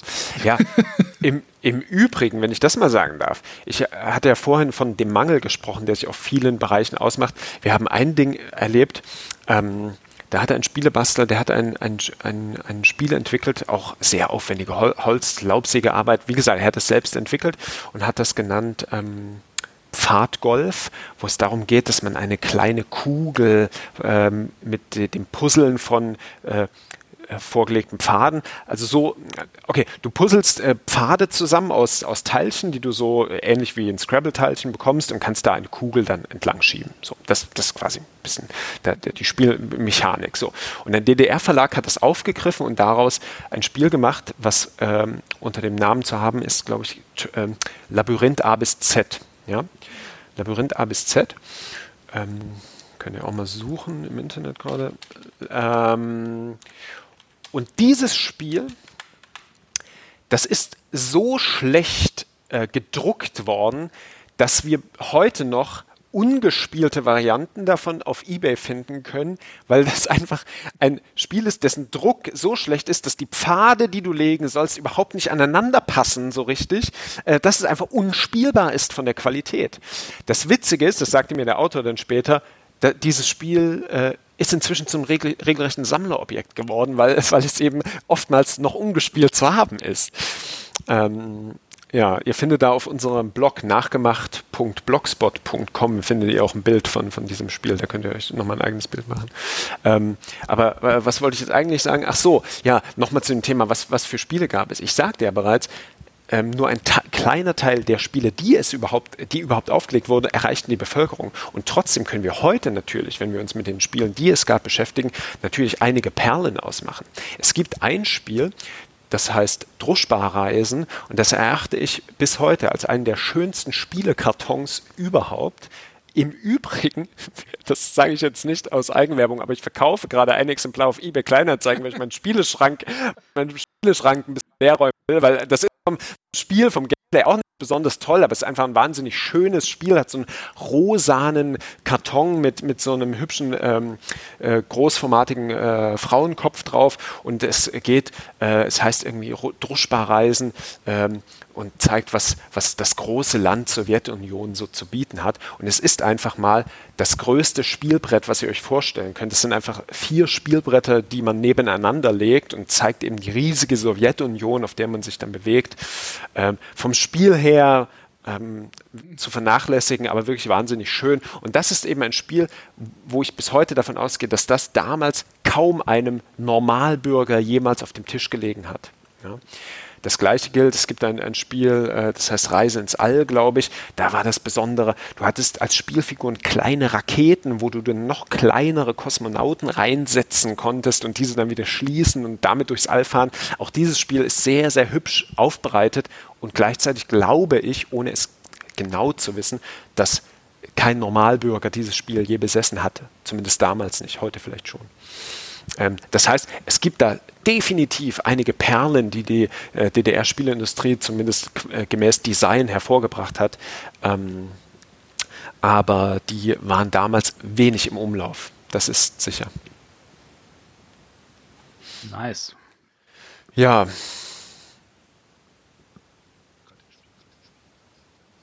Von Druschbar-Reisen. Ach, hier, da, jetzt habe ich Ja, aber du ah, hast ja, okay. ja, das, das Cover, das sieht so ein bisschen aus wie das Inisch. Ja, es ist ein sehr, sehr hübsches Spiel. Einfach wirklich, und es steht als Untertitel, ich habe es auch gerade aufgerufen, ein sehr unterhaltsames Spiel für die ganze Familie mit vielen interessanten Varianten. Und äh, es stimmt, es steht dann auf der Regel irgendwie sowas wie äh, eine, eine tolle Reise durch das große Land Sowjetunion oder so. Ne? Ja, ja. Ja. So, ich denke, wir haben eigentlich einen sehr, sehr schönen Eindruck gewonnen. Das denke ich auch. Wenn wir mit Druschbar-Reisen jetzt. Äh, Druschbar-Reisen äh, gibt es, wenn man danach googelt, findet man auch lustige Dinge. ja, aber ich finde immer noch, mich beeindruckt ja sehr, wie krank eigentlich das System damals da war wenn man echt darüber sich Gedanken macht, dass man Spiele bei der Einfuhr ins Land konfisziert. Das ist. Äh mhm. ja, wobei du, du musst es so interpretieren, äh, es wurde ja nicht konfisziert, weil gesagt wurde, ah, die Bürger und Bürgerinnen sollten nicht spielen, sondern es wurde konfisziert, äh, behaupte ich, ja, gibt vielleicht auch Leute, die was anderes behaupten, aber ich behaupte, es wurde konfisziert, weil eben den Bürgern und Bürgerinnen nicht so ostentativ vor Augen geführt werden sollte, ah, guckt mal, wie cool das da drüben ist. Guck mal, was die alles machen. Guck mal, was für eine Qualität deren Produkte haben und so weiter. Ja, aber die Angst hinter, dahinter, hinter diesem ganzen System, ja. die wird ja dadurch so deutlich. Und ja, eine Angst vor, einem, äh, vor einer ideologischen Agitation. Eben, wenn wir dran, dran denken an das Beispiel äh, Monopoly, ähm, dass den Leuten hier vor Augen geführt wird, ah, schaut mal, wie toll der Kapitalismus ist Sowohl wenn ihr dieses äh, quasi Konsumprodukt Spiel in der Hand haltet, als auch wenn ihr dann das Spiel selbst spielt und feststellt, ah, es macht jede Menge Spaß, ein Mietheit zu sein. ja. Ähm, ich glaube, davor, davor gab es die Angst. Ja. Der Fabian, der Spieleleiter, der, der wohnt ja auch in, in Chemnitz, glaube ich, ne? War das? Äh, der schrieb mir auch gerade irgendwie noch, er, eins seiner Lieblingsspiele als Kind war Marienkäferflieg und hat mir ein Bild von der Schachtel gepostet, ge, geschrieben gerade. ich weiß nicht, ob das Steht auch mit Eng ah, Englisch. Ah, sieht auch sehr süß aus. Das sieht auch sehr süß aus. Stimmt, daran erinnere ich mich dunkel. Das habe ich schon mal gesehen. steht aber auch auf Englisch drauf. Also, das scheint eine internationale Version zu sein. Naja. Ja, man, du darfst es nicht unterschätzen. Also die, da, das ist ähm, vielleicht auch noch ein Kapitel, äh, da lohnt sich dieses Buch von Rudolf Rühle. Die DDR-Spieleproduktion, die hat mitunter auch für den englischen Sprachraum äh, produziert. Mich deucht, oh, das habe ich jetzt ganz tief im Hinterstübchen, das müssten wir nach, nach recherchieren, aber ich glaube sogar für Disney. Nagelt mich jetzt nicht drauf fest. Ja, stimmt, ich habe nochmal nachgeguckt. Ähm, ja, unter anderem wurden eigene Spiele für Walt Disney beauftragt. Ehrlich gesagt kann ich jetzt kein ad hoc keins sagen, welches dafür beauftragt wurde, aber es gab es auf jeden Fall. Auch für Belgien, Dänemark, Holland, Österreich. Also als Devisenbeschaffung. Ja, ja, klar. Genau. Und wie gesagt, für Bruderstaaten Jugoslawien, Polen, CSSR, Ungarn, Kuba auch. Und es gab sogar eigene Spiele, die mitunter nur für den arabischen Raum, also für, ja, für den arabischen Raum produziert wurden, die dann auch nur in arabischen, mit arabischen Schriftzeichen übersetzt wurden. Das gab es natürlich auch, ähm, wobei da liegt mir jetzt auch kein Exemplar vor. Da, das habe ich nur äh, auf Basis der Recherchen äh, so erfahren. Das, äh, das, ganze Thema ist irgendwie so ein bisschen auch absurd. Also so so faszinierend, also ich finde es halt, wie René auch sagte, so faszinierend, ein bisschen gruselig, ähm, aber es zeigt auch halt, wie kreativ Menschen sein können, wenn sie halt in irgendwelchen Zwängen leben, oder? Total. Ah ja, total. Natürlich also, glaub, ist das, das mit, ist mit 30 Jahren Abstand leicht zu sagen, ähm, aber ähm, ja, ja, und das ist eben der Punkt. Also ich habe, da, da, sprichst du mir absolut aus der Seele. Ich habe ganz oft, weil das eben auch so eine Journalistenfrage war, die mir wiederum oft gestellt wurde, ähm, war, war ganz oft die Frage, die wir an die Bastler und Bastlerinnen gegeben haben. Ja, sag mal, hattet ihr da einen politischen, äh, einen politischen Impetus? War das, war das ein politischer Akt, dieses Nachbauen? Und da haben die sich natürlich durch die Bank an den Kopf gegriffen und gesagt, nee, natürlich nicht. Das war, es war kein, es war kein politischer Akt. Es war eher das Ding, wir hatten es nicht, wir hatten Lust zu spielen, dann haben wir es gebastelt. Jetzt kann man natürlich äh, durchaus kritisch einwerfen, naja, nur weil jemand sagt, es war kein politischer Akt, kann es natürlich trotzdem ein politischer Akt sein, aber äh, gut, das ist jetzt eine Metadiskussion. Ähm, aber es war keineswegs so intendiert, ah, wir wollen jetzt hier irgendwie ein Statement setzen oder wir wollen dem System eins auswischen oder so. Das war es nicht, sondern es war einfach, äh, okay, wir wollen hier was bauen. Ganz im Gegenteil, gerade die affinen Spielebastler, die ähm, okay, jetzt sind wir doch noch bei einem Punkt. Ähm, äh, gerade die affinen Spielebastler, die bemühten sich ja auch mitunter, mit der DDR-Spieleindustrie Kontakt aufzunehmen, schickten denen Ideen. Und das Absurde war ja mitunter, dass einige der Spielebastler mehrere Ideen an DDR-Verlage verkauften, ja dafür regelrecht quasi auch Geld, Honorare gesehen haben und die Spiele trotzdem nie auf den Markt kamen. Da gibt es die ganz da gibt es die ganz traurige, oder was heißt traurig? Ich möchte eher sagen tragikomische Geschichte von äh, Lothar Schubert aus Riesa. Der hat ein Spiel entwickelt, Ligato heißt das. Und er hat bis dato vier Spiele an DDR-Verlage verkauft, wenn ich äh, mich recht entsinne, und hat kein einziges davon je auf dem Markt gesehen. Und dann war es so, bei Ligato war es das erste Spiel, wo es dann hieß, okay, das bringen wir jetzt raus. Es äh, wurden die Regeln diskutiert, das Farbschema diskutiert und es gab dann drei Handmuster. Ja, das Spiel wurde in einer Dreierauflage gestaltet. So, und dann war plötzlich Funkstille zwischen ihm und dem Verlag und er fragte sich ja, was denn da los? Ähm, und irgendwann ähm, erreichte ihn ein Schreiben, da war dann oben im Briefkopf Berlin Plast eine VEB Berlin Plast durchgestrichen und Berlin Plast GmbH daneben gekritzelt und es wurde von Umstrukturierungsmaßnahmen geredet und es war so, die äh, die, das war die Wiedervereinigung, die Mauer war eben gefallen, der Betrieb wurde abgewickelt und auch dieses Spiel, wo es dann quasi noch drei Exemplare gab, wurde nie produziert und bis heute liegt eben nur dieses eine Exemplar von Ligato vor.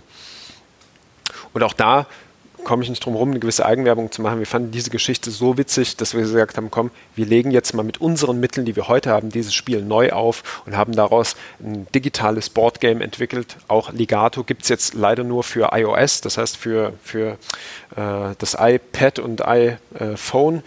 Ähm, gibt es kostenlos zum Runterladen und das steht auch im DDR-Museum als Exponat, wo man dieses Spiel quasi nochmal historisch übersetzt ähm, spielen kann digital, nicht analog, aber immerhin ist es dann doch zum Leben erweckt worden. Aber weißt du denn von äh, Autoren, naja, gab es denn da Autoren, da muss es ja auch Autoren gegeben haben, naja. die dann halt naja. nach, nach der Wende, wo wir jetzt bei Wende sind. Also, ähm, ja, äh, okay, entschuldige bitte, ich habe ja, mit Gestammel deine Frage unterbrochen. Sag ich ich habe die ja noch nicht voll, voll, fertig ausformuliert gehabt. Aber halt gibt es halt DDR-Autoren, die dann halt nach der Wende irgendwie gesagt haben, hey, äh, in den 90ern, äh, ich bin jetzt bei irgendeinem Verlag oder komme jetzt da an. Ich weiß nicht, ob Matthias da irgendwie noch Insider oder Ideen ähm, hat. Also ich sag, ich sag mal so, es gibt gewiss, ohne dass ich dir jetzt Namen kennen, nennen kann, äh, Leute aus der DDR äh, oder vom ehemaligen Gebiet der DDR, die heute in irgendeiner Art quasi da ähm, als Autoren tätig sind. Innerhalb der DDR ist mir nur ein Autor jetzt ad hoc bekannt, weil auch äh, dieses ganze Thema äh, Fame für Autoren war in der DDR natürlich kein, kein Thema. Also es war nicht, ähm, stand dann nicht äh, der Name des Autors und dann dessen Spiel, sondern der ging eigentlich unter. Es waren eher Auftragsarbeiten. Ist mir nur einer bekannt, Wolfgang Großkopf aus, aus Erfurt. Das war eben einer, der sehr hochwertige Spiele selbst baute, der auch sehr hochwertige Kopien selbst machte und der wiederum dieses Spiel äh, Labyrinth A bis Z veröffentlichte. Und er war halt mit diesem Spiel hoch unglücklich, weil seine handgefertigten Spiele eben so dermaßen hochwertig aussehen und dieses industriell gefertigte Produkt auf Basis seiner Idee eben so minderwertig aussah, dass er, glaube ich, dachte, okay, das war das erste und letzte Spiel, was ich hier für die Industrie quasi gemacht habe. Ähm, so, das heißt, er ist der einzige Autor, der mir jetzt so als Autor bekannt ist. Ähm, an, ansonsten fällt mir da keiner ein. Ganz im Gegenteil, lass mich das bitte, bitte noch sagen. Wir haben in unseren Recherchen ähm, haben wir aus der Abteilung Forschung und Entwicklung von einer ehemaligen Mitarbeiter des Spielkartenkombinats Karl Marx Stadt, Spika, äh, erfahren, ich zitiere da mal äh, eine Aussage von ihr, ähm, es gab keine Vorgaben, es sollten einfach, neu, es sollten einfach neue Brettspiele entwickelt werden. Die mussten in erster Linie produktionstauglich sein. Und von den Spielideen her gab es überhaupt keine Vorgaben. Das heißt, de facto übersetzt, die konnten machen, was sie wollten. Hauptsache, die Prämisse war gegeben, sie waren produktionstauglich. Das bedeutete, wir arbeiten mit dem Material, was da ist. Wir haben keine Tiefziehmaschinen, okay, dann muss es eben einfach ein bedrucktes Brett sein. Okay, wir haben gerade einen Engpass mit Würfeln, dann müssen wir irgendeine andere Lösung finden. Ja, wir haben gerade einen Engpass mit runden Steinen, deswegen nehmen wir Pöppel und so weiter. Also es war dann eher quasi getrieben von dem, was da war. Auf Basis dessen wurden Spiele entwickelt. Und da kann man sich dann eben sehr wohl denken. Trotz einer theoretischen Hochachtung gegenüber des Spiels war, war dann eher die Sache, okay, wenn, wenn wir es gerade nicht leisten können, dann, dann können wir es nicht machen. Und so, so haben wir auch ganz viele Briefwechsel, wo es dann ähm, so heißt, okay, lasst mich diesen Brief noch vorlesen. Ich habe hier äh, meine Unterlagen gerade. Ähm, ich, ich, zitiere mal aus einem Brief, der uns vorliegt, der ist von, von äh, 86. Da heißt es, ähm, werter Herr X, ich möchte mich herzlich bedanken für die zugesandten Spielideen. Wir haben sie eingehend geprüft und sind zu nachfolgendem Ergebnis gekommen. Die Spielideen sind gut aber es ist uns nicht möglich, diese zu realisieren. Spiele sind für uns derzeit nur in der Form zu realisieren, wie die Art des Domino oder des Variablo. Sollten Sie Ideen in dieser Art haben, würden wir uns freuen, wenn Sie uns diese mitteilen könnten. Ähm, so, wir bedanken uns recht herzlich, bla bla bla. So, das heißt, hier wird quasi de de dezidiert gefordert, okay, wir haben gerade Domino in der Produktion. Fällt dir vielleicht was mit Dominosteinen ein? Oder wir haben Variablo, äh, kannst du nicht irgendwas im Stile von Variablo machen? Im Übrigen, äh, kleine Preisfrage, ihr seid die Experten, wisst ihr, was Variablo ist? Nein. Variablo ist einfach auch eine quasi industriell gefertigte Kopie von dem, was in der Bundesrepublik als Mastermind lief. Ah. Also ähm, da hat quasi die, die DDR-Industrie auch ein Spiel kopiert, was äh, in der Bundesrepublik oder beziehungsweise ich glaube ursprünglich aus Großbritannien eben populär war. Ne? Mastermind. Board Game Geek steht es unter Mastermind for Kids. Wenn man jetzt äh, Variable. Ah, okay. Okay, das ist, äh, ja. Ähm, ja, aber diese, diese Improvisation war, war ja scheinbar in der DDR. Ich, wie gesagt, das ist jetzt ja alles irgendwie, ich weiß nicht, ob das Klischee-Denken ist, aber halt, wenn man irgendwas haben wollte, dann musste man halt so ein bisschen improvisieren. Und das war wahrscheinlich dann einfach durch und durch in der, in der, ja, ich will jetzt nicht sagen Genetik, aber ähm, so in dem, in dem Denken der Leute wahrscheinlich einfach drin. Wenn du etwas brauchst, musst du es dir organisieren.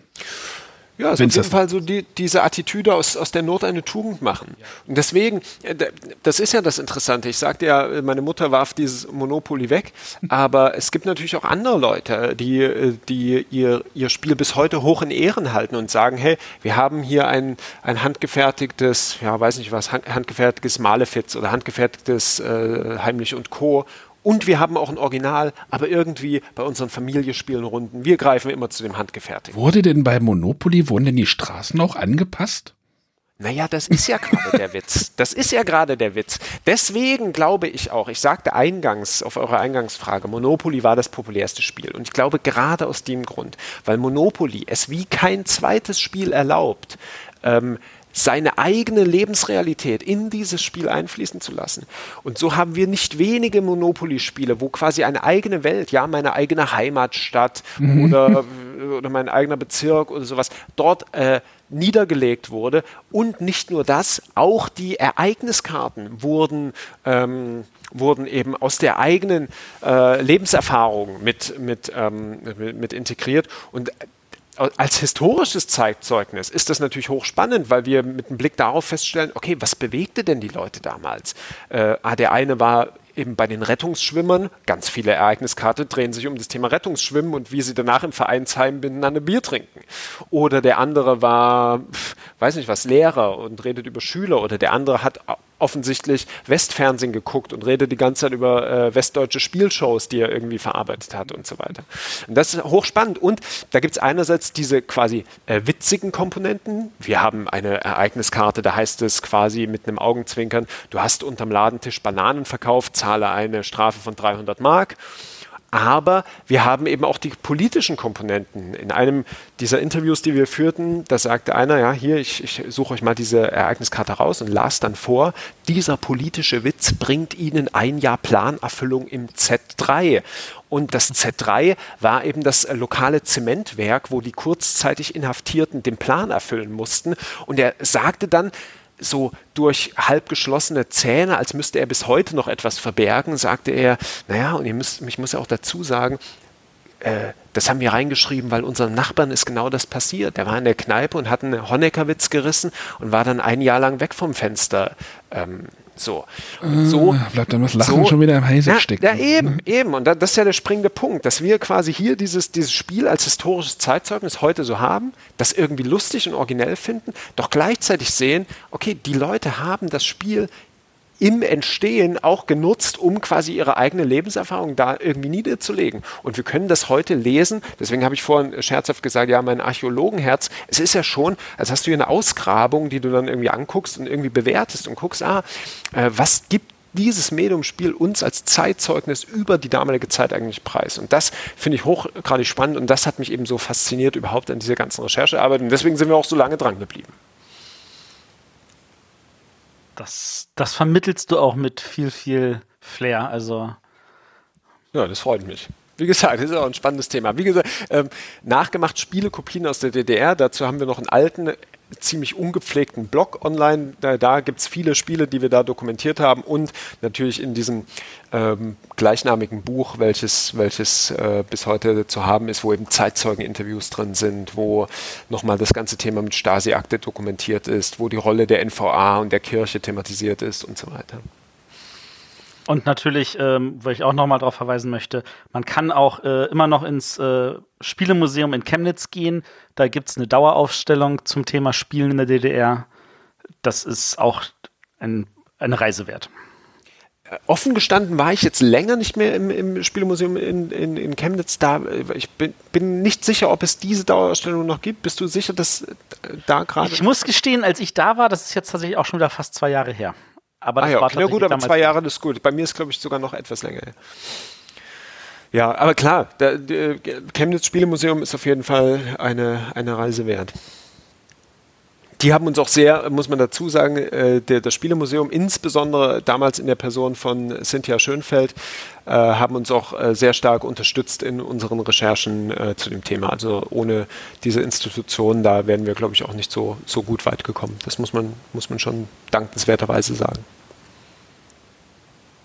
ganz beliebt auch ein Spiel, sorry Leute, ich habe es gerade hier auf dem mach, Screen. Mach, ganz beliebt, ein, ein Spiel auch ganz beliebt, natürlich, und zwar Memory. Ne? Memory äh, hergestellt aus schönen, bunten, glänzenden Westverpackungen, wo dann Uh, Moncherie, mhm. ähm, Wrigley Spearmint und wie sie alle heißen, einfach schön als Kärtchen äh, eines Memories daherkommen. Das ist auch, auch ganz, ganz lustig und bietet sich förmlich an, weil die Bastler und Bastlerinnen sagen dann natürlich, naja, uns war es zu schade, diese schönen Verpackungen wegzuwerfen. Da dachten wir, was können wir noch daraus machen? So. Naja. Ähm, das Spielemuseum äh, in Chemnitz hat äh, vom 5.9. bis 31.10. die Spieleproduktion in Chemnitz ähm, thematisiert als Ausstellung. Also, ah ja, siehst du? also da scheint es wohl die Spieleproduktion da gewesen zu sein. Und, äh, ja, es gab, Also damals in Karl-Marx-Stadt. Ja Genau, also es gab ja, was die industrielle Spieleproduktion in, in, der DDR angibt, gab es ja gewisse Zentren und da spielt, spielt Chemnitz und das Chemnitzer Umland natürlich mit Spielka eine zentrale Rolle. Äh, das muss man wirklich sagen. Also wenn man an so den Spieleindustriestandort Deutschland denkt, äh, darf man Chemnitz in, in dieser Hinsicht nicht außer Acht lassen.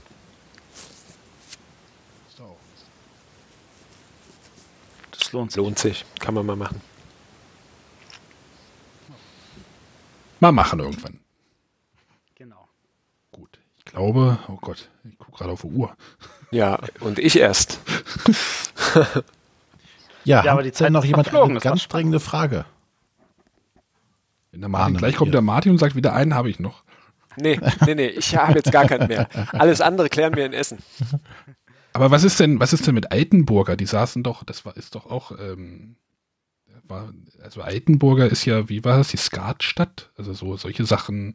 Ja, klar, also da wurde, ähm, das war wurde ja, Skat schon, erfunden. Ist, ist ja schon vor der ist, DDR gewesen, natürlich. Äh, genau, genau. Da wurde, wurde Skat erfunden ähm, und ähm, da steht ähm, das deutsche Skatgericht bis heute. Ja. Es gibt den, äh, so viel ich weiß, war, war, ich leider noch nie, ich wollte da längst mal eine Exkursion hinmachen, äh, der Skatbrunnen, wo die Legende sagt, man solle sein Skatdeck da reinstecken und das bringt dann Glück wenn die Karten es überleben.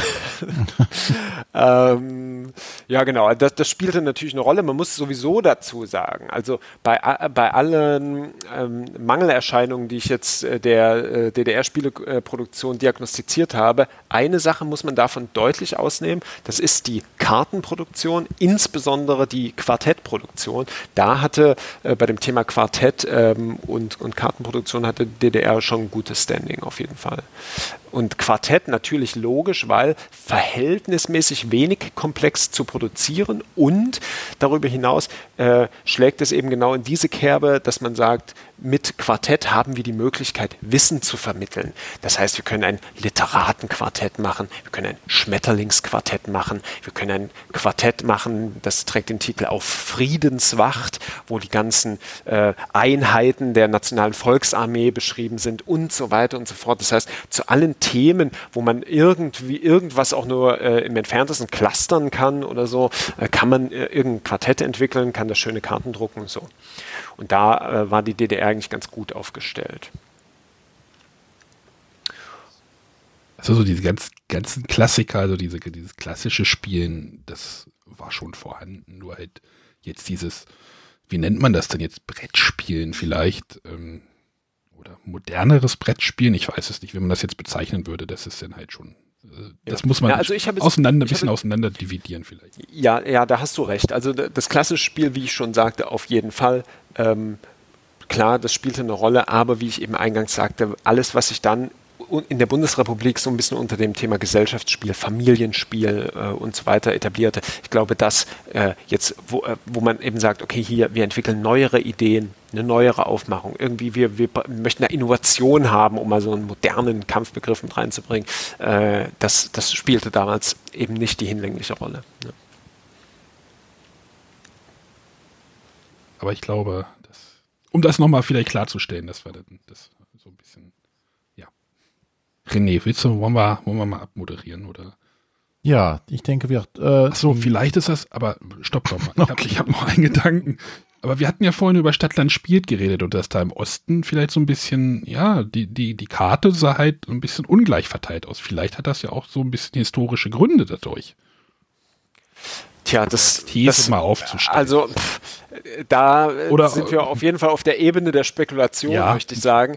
Äh, du kannst aber, äh, wenn du da näher recherchieren willst, kann ich nochmal auf unserem Blog verweisen, nachgemacht.blogspot.com. Da gibt es einen Reiter, der heißt Landkarte. Und auf dieser Landkarte, da haben wir äh, eingezeichnet, das ist quasi auch so eine Google Map, haben wir eingezeichnet, wo wir überall handgefertigte Spiele gefunden haben. Und da lassen sich auch gewisse Zentren ausmachen und die sind überwiegend, sage ich mal, in der Süd-DDR, das heißt so in, äh, im südlichen Sachsen oder so äh, um Erfurt herum und Berlin natürlich und eher im Brandenburger Land und im Norden haben wir durchaus weniger ausgemacht. Jetzt könnte man wiederum da äh, mutmaßen, dass das damit zu tun hat, dass äh, wir hier eine größere Nähe zu ja, der Spieleindustrie der DDR haben, möglicherweise. Darüber hinaus natürlich ähm, waren dort aktive äh, Bastler und, und Sp spieleraffine Personen, die wir ausmachen konnten. Und wie äh, Matthias eingangs schon sagte, natürlich äh, äh, muss man es ja auch äh, durchschnittsmäßig, äh, was die Bevölkerungsstruktur angeht, äh, berechnen. Einfach Brandenburg ist einfach nicht dicht besiedelt. So, da wundert es einen nicht, dass auf irgendeinem Brandenburger Dorf da eben jetzt nicht die Spielehochburg ist. Ja. Gut, dann versuche ich das jetzt nochmal. Ja, versuch's nochmal. Ich halte jetzt hast, hast du noch einen, Arne? Nee, ich habe jetzt keinen. Ich auch nicht. Gaga? Matthias, bevor du mir jetzt wieder von hinten reingerätst. Ich doch nicht. Nein, nein, nein, nein. Ich, ich halte mich die ganze Sendung schon für oh, vornehm zurück. Was ist los? Ich, ich, finde, wir haben einen hervorragenden Gast, der, finde ich, ganz, ganz tolle Arbeit macht und den Leuten hier tatsächlich mit viel Begeisterung auch genau das vermittelt, was wir eigentlich hören wollen. Und äh, da bin ich sehr glücklich drüber. Also ich, genau, ich sage mal wirklich Danke, Martin. Genau. Gern geschehen. Hat mich gefreut. Vielen Dank, dass ihr mich eingeladen habt. Ja, es hat sehr viel Spaß gemacht, dir zuzuhören. Äh, du brennst auf jeden Fall für das Thema. Das merkt man. Und ähm, ja, wir hoffen, äh, unseren Zuhörern hat das auch alles gut gefallen. Ich denke schon, der Live-Chat, äh, wie Matthias eben schon merkte, hat gebannt, gelauscht. Am Anfang wurde noch viel mitdiskutiert, aber als dann immer mehr und mehr aus der heraussprudelte, wurde es immer ruhiger und ruhiger. Das ist, glaube ich, ein gutes Zeichen. So frage ich mich, aber ja. Ich glaube, sie leben auch alle noch, oder? Ja, Chat, lebt ihr noch? Alexander ist ja. auf jeden Fall noch da. Ja, gut. Ja, vielen Dank. Ähm, wir hören uns dann nächste Woche wieder äh, mit einer kleinen Folge. Nee, ich, wir machen das, glaube ich, das Legacy-Tagebuch, oder wie war das? Ja, ist ja auch eine kleine Folge. Ja, gut. Irgendwas kommt. Irgendwas kommt. Gut, und danach äh, in zwei Wochen haben wir wieder eine große Folge. Haben wir da schon ein Thema? Ja, ich befürchte, wir haben. Du befürchtest? Du befürchtest, okay, dann haben wir wieder wahrscheinlich irgendwas mit Gästen, was noch nicht geklärt ist. Aber was? Nee, nee, nee, es sind, das sind keine Gäste in zwei Wochen. Das ist, ähm, es ist tatsächlich nochmal was anderes, äh, weil wir nähern uns ja auch mit großen Schritten. Äh, lasst mich nochmal nicht lügen. Jetzt, in dem Moment ist natürlich noch der Computer. ja, das passiert, wenn man, wenn man redet, ohne zu denken. Das passiert mir ab und zu schon mal. Ähm, äh, ich habe keine Ahnung, sehe ich gerade. Ich weiß, was wir in vier Wochen haben. In vier Wochen haben wir unseren Ausblick ja, auf die Spiele in Essen. Wir irgendwas also, werden wir haben. Genau. Wir werden was haben in zwei Wochen, aber in vier Wochen, wie gesagt, haben wir einen Ausblick. Ähm, ich finde es aber auch eine gute Gelegenheit, nochmal unsere Hörer dann aufzurufen, zu sagen, ähm, wenn es irgendwelche Spiele gibt, auf die ihr euch besonders freut, ihr habt jetzt die nächsten vier Wochen noch Zeit oder beziehungsweise dreieinhalb Wochen Zeit, uns dann vielleicht auch mitzuteilen, worauf ihr euch freut. Macht mal keine zu lange Liste. Wenn jeder von euch vielleicht so sagen wir so zwei, drei Tipps gibt, worauf wir einen Blick werfen sollten, dann können wir das vielleicht auch irgendwie in die Sendung mit einbauen. Gute Idee. Das machen wir doch. Und von daher wünschen wir euch noch einen schönen Abend oder guten Morgen oder was auch immer. Bis zum nächsten Mal. Haben wir denn jetzt noch einen Rückblick? Wenn du einen hast. Ich habe einen. Möchte der Martin Dann noch, machen wir noch einen mit Rückblick. ganz kurz. Den Dann mach mal. Drücke mal kurz aufs Outro und wir sind gleich wieder da.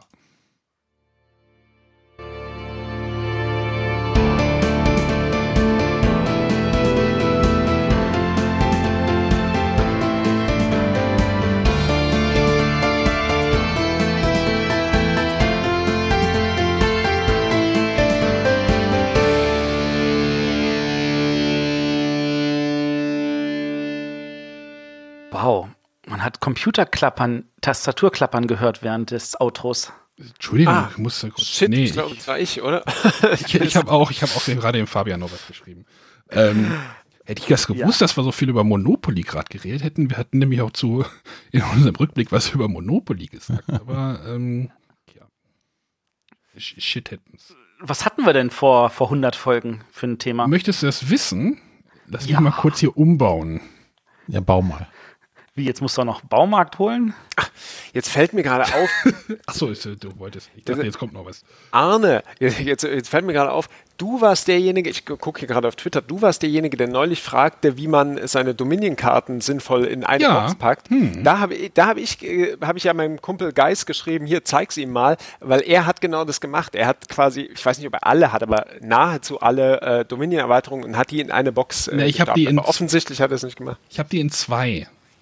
Ja, für, also mit, mit, allen passt ja auch nicht alle. Nee, das ist, das ist jetzt so eine, so eine Baumarktbox und da hatte ich ja nach der ersten aufgehört und dann hatte ich die zweite irgendwann angefangen und jetzt äh, muss ich die zweite natürlich auch noch voll machen.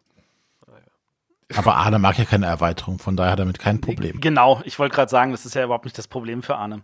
Also Arne, ich hätte René, die Karten alle nach Kosten sortiert.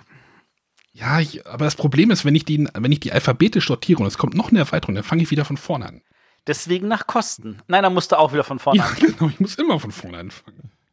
Welcher René Ilger bist du denn auf, auf Twitter? Gibt es zwei? Beide. Ah, ja. äh, eigentlich nur noch der mit Ad-Spielzug. Der andere aber auch nicht mehr. Okay. Ja, ich nee, wollte gerade sagen, dieser. der René ist so, so inaktiv, was das betrifft. Ist da, wenn ich den Matthias ruhig kriege?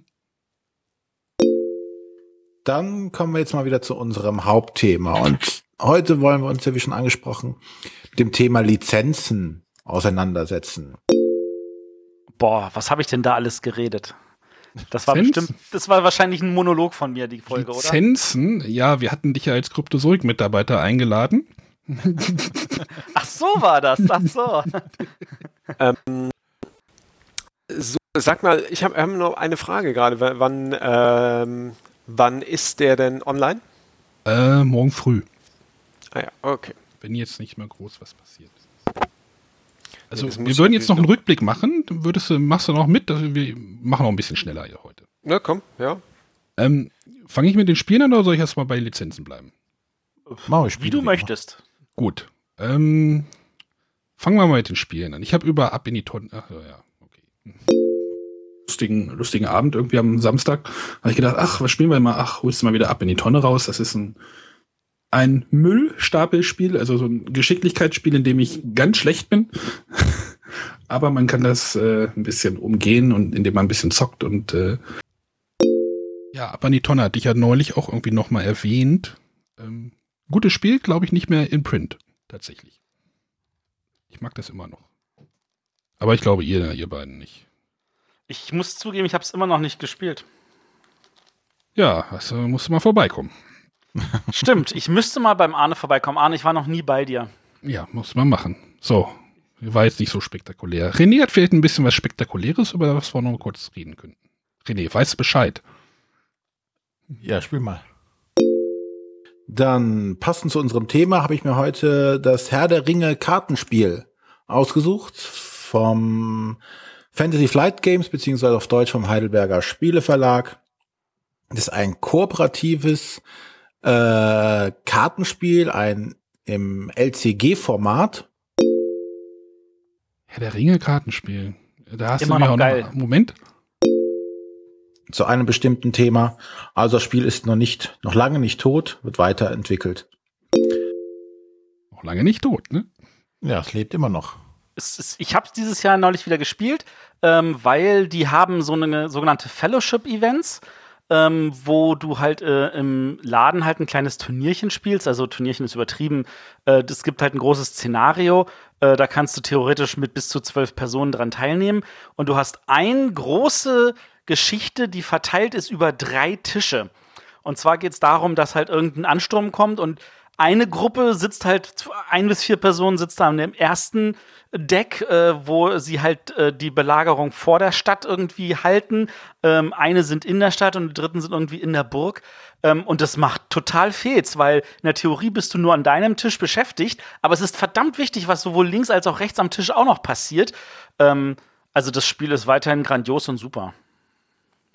Dann lasse ich, lass ich die Fazit mal weg. Hast du mich gerade alles gesagt. Oder René, du hast gesagt, das ja. wäre knü knüppelhart und äh, ja. Genau. Es ist nur knüppelharter geworden, aber total geil. So, Matthias, es gibt wieder ein Quiz für dich. Wäre ja langweilig. Welches Spiel hast du vorgestellt? Gutes. Welches ja erst offiziell in Essen rauskommen sollte. Oh, oh, oh da, da summt schon einer. Und jetzt halt äh, von Heidelberger als Store-Promotion-Aktion schon vorher in ihren ähm, Flagship-Stores zum Verkauf angeboten wurde. Na? La Isla. Ach, ich erinnere mich noch genau an diese Flagship-Store-Aktion nämlich. Das ist, ich, das dachte, ist ich dachte, Heidelberger würde dich auf die falsche Fährte locken. Ja, tut's nicht, weil ich ja wusste, dass Heidelberger äh, damals noch den Alea-Vertrieb hatte. Ja, ich weiß. Ähm, das ist das, das ist ein Stefan Feld-Spiel, das hatte ich dann in, damals in Nürnberg gesehen und dachte mir so, oh geil, da freue ich mich drauf. Und dann war es das auch wieder in so einer kleinen Schachtel Möcht, wie Glenmore. Ja. Möchtest du dein und Fazit hören? Lass mich raten, das war nicht so positiv. Und dieses Glückselement, das ist es ist kein schlechtes Spiel, aber es ist jetzt auch nicht so, dass ich sage, boah, das will ich spielen. Und das hat mich ein bisschen frustriert mit dem Glück und ähm, für, für einen Aufwärmer oder Absacker wäre es nicht schlecht. Nur dafür ist mir da zu viel Handling mit, oh, wir müssen das Spielfeld aufbauen, wir müssen die Materialien aussortieren und verteilen und am Ende wieder alles einpacken. Und das ist mir halt wieder zu viel. Da spiele ich lieber eine Runde Transamerika. Wollte dich nicht abwürgen. Nee, ist schon okay. Also, äh, ich, ich stehe noch zu dieser Meinung. Ja. Du hast auch vorhin gesagt, ja, die Schachtel ist viel zu klein und hin und her und bla bla bla. Ja, ja, genau. Das Spiel ist auch irgendwie, ne, ich glaube, da erinnert sich auch keiner mehr so gut dran, oder? Ich weiß noch nicht mal mehr, ob es überhaupt noch im, im Vertrieb von dem Verlag ist. Das kann ich dir nicht mal sagen. Schlecht für die Sammler. Ja, für die, ne, das heißt ja schlecht. Also die, da, da, sie sind ja Sammler und nicht einfach nur Käufer. Als Sammler muss man auch mal ein bisschen auf die Jagd gehen. Gut, das war die Spielevorstellung. Ähm, ähm, genau, über Lizenzen haben wir geredet. Ähm, ganzen Lizenzen irgendwie aufgezählt. Star Wars und äh, Star Trek und Herr der Ringe. Und das haben wir alles ein bisschen auseinanderklamüsert. Das schenken wir uns jetzt mal. Aber was mir aufgefallen ist, was ich sehr lustig fand. Obwohl, ja, selbst lustig, die großen obwohl Sachen, sie lustig ist. Selbst die ja. großen Sachen, sowas wie, weiß ich nicht, gibt's was von Asterix und Obelix? Es gab was von Asterix und Obelix, ja, als die Lizenz noch interessanter war. Da gab es aber auch Filme und trotzdem, also. Aber als Comic ist ja das schon mit eins der bekanntesten hier aus ja. Europa. Trotzdem ja, gibt's ja. Ich glaube, in Frankreich so ist das aber noch mal. Vielleicht gibt's ja in Frankreich da irgendwelche Spiele. Ach, ja. Obelix, da gab's ja noch ein bisschen was, ne? Da gab's noch mal ein bisschen was, definitiv. Da, da, sind drei Spiele rausgekommen und äh, ich fand eigentlich auch ähm, zumindest zwei davon habe ich immer noch hier im Regal stehen, weil ich sie echt nicht so schlecht fand. Also, Waren okay so, ne? Also zum, das, das Beste finde ich ist das dritte, was davon rausgekommen ist, was dummerweise aufgrund des Preispunkts und der Kosten für die Lizenz ähm, wahrscheinlich nicht in dem perfekten, idealsten Material gemacht sein konnte. Aber du, du, wenn du diese Lizenz hast, dann willst du sie natürlich auch zu einem Preis, der massenmarkttauglich ist, im Massenmarkt unterbringen. Und äh, das ist aber tatsächlich ein richtig gutes Vielspielerspiel. Also, oh, Matthias, richtig gutes Spiel bringt mich zum nächsten Stichwort. Also ich, ich mache einfach mal einen ersten Schritt. Äh, eins der wenigen Lizenzspiele, die nicht ich mir gekauft habe, sondern meine Schwester, weil sie die Fernsehserie so toll fand, war das. Weißt du es? Weißt du es? Weißt du es? Friends. Ach, was? Friends Partyspiel? Sorry. Ja, war super, ne? Hast du gut gefunden. Äh, ja, ja. wenn du das sagst. Aber ähm, dann haben wir ein bisschen rumgekaspert, was man halt mit Lizenzen für Partyspiele machen könnte. Heiße Scheiß, was kann man zum Partyspiel? Ich weiß jetzt nicht, wie ein Game of Thrones Partyspiel aussehen würde. Wahrscheinlich würden alle sterben. Wahrscheinlich würden alle sterben. Aber also ich, ich kann ja mal sagen, wir hatten bei Cryptozoic geplant, ein Herr der Ringe Partyspiel zu machen. The ja, Unaccepted Party, äh, basierend auf dem ersten Hobbit-Film, da wo sie halt, also das große Fressen da am Anfang des Films haben. Ist nicht rausgekommen. Ja, du hast ja gesagt, ihr habt geplant. ja, ja, das ist. Das, da, da war tatsächlich so, dass äh, alle total Bock drauf hatten, aber die, ähm, die Lizenz tatsächlich so schwach war, dass ähm, äh, einfach die Spiele sich mit der Lizenz ja, einfach nicht glaub, so gut verkauft haben. Herr der Ringe oder Mittelerde-Lizenz, ich glaube, die heißt ist jetzt ja eher so Mittelerde, äh, glaube ich, auch in Europa stärker, habe ich das Gefühl, als. Äh das ist richtig, aber selbst in Europa, also das Problem ist natürlich, ähm, dass Warner echtes Slicensing, ich weiß nicht, habe ich das ja, Wort haben damals wir, haben wir damals auch gesagt, ja, ja. Genau, also da das waren einfach Google, viele. Google Worterkennung übrigens ein ganz lustiges Wort rausgemacht, aber weil ich, weil okay. ich die Notizen, Notizen für die Timecodes immer einspreche.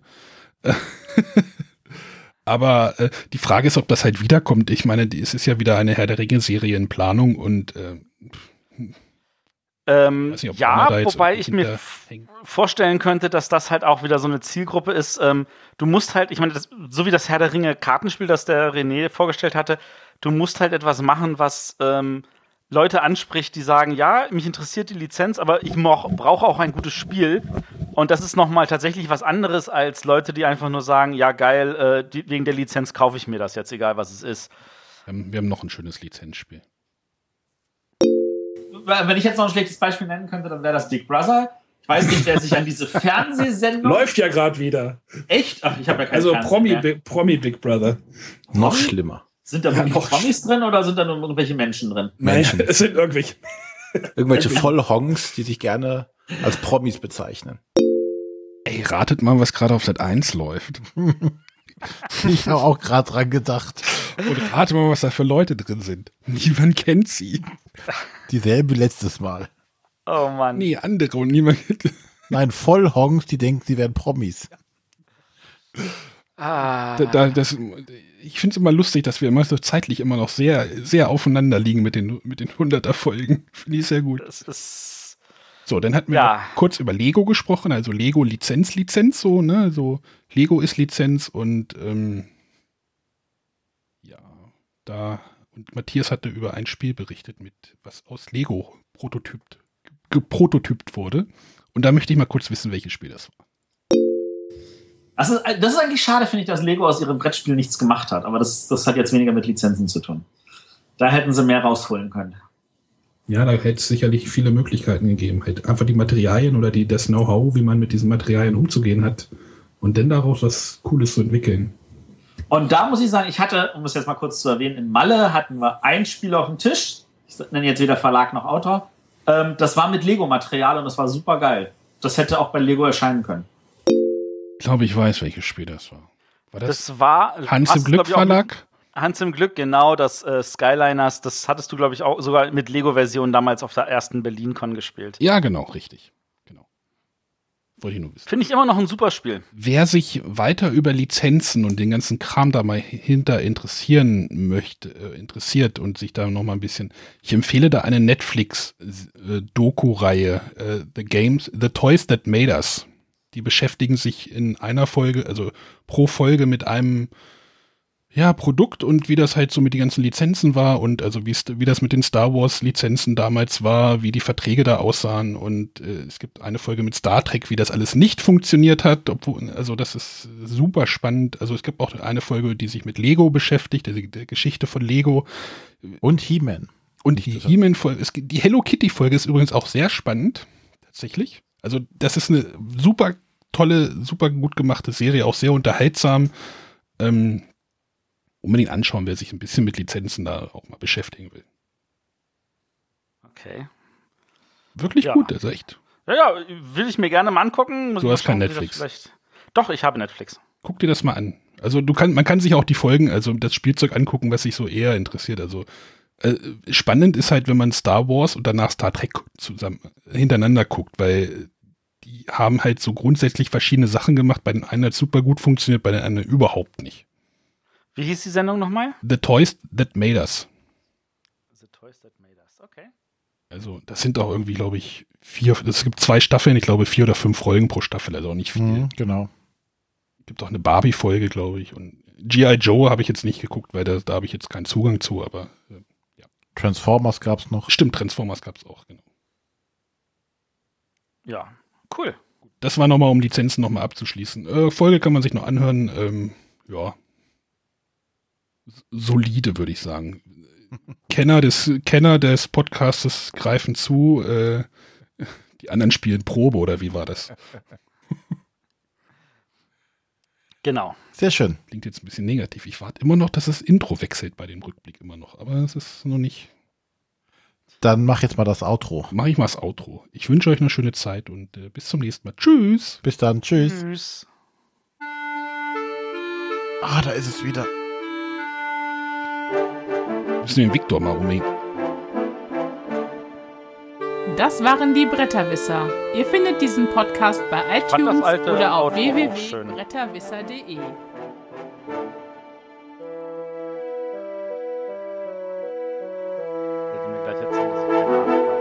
hast keine Ahnung. Okay. Bei dem Intro denke ich immer, es muss einer jetzt anfangen, Carcassonne zu spielen oder so.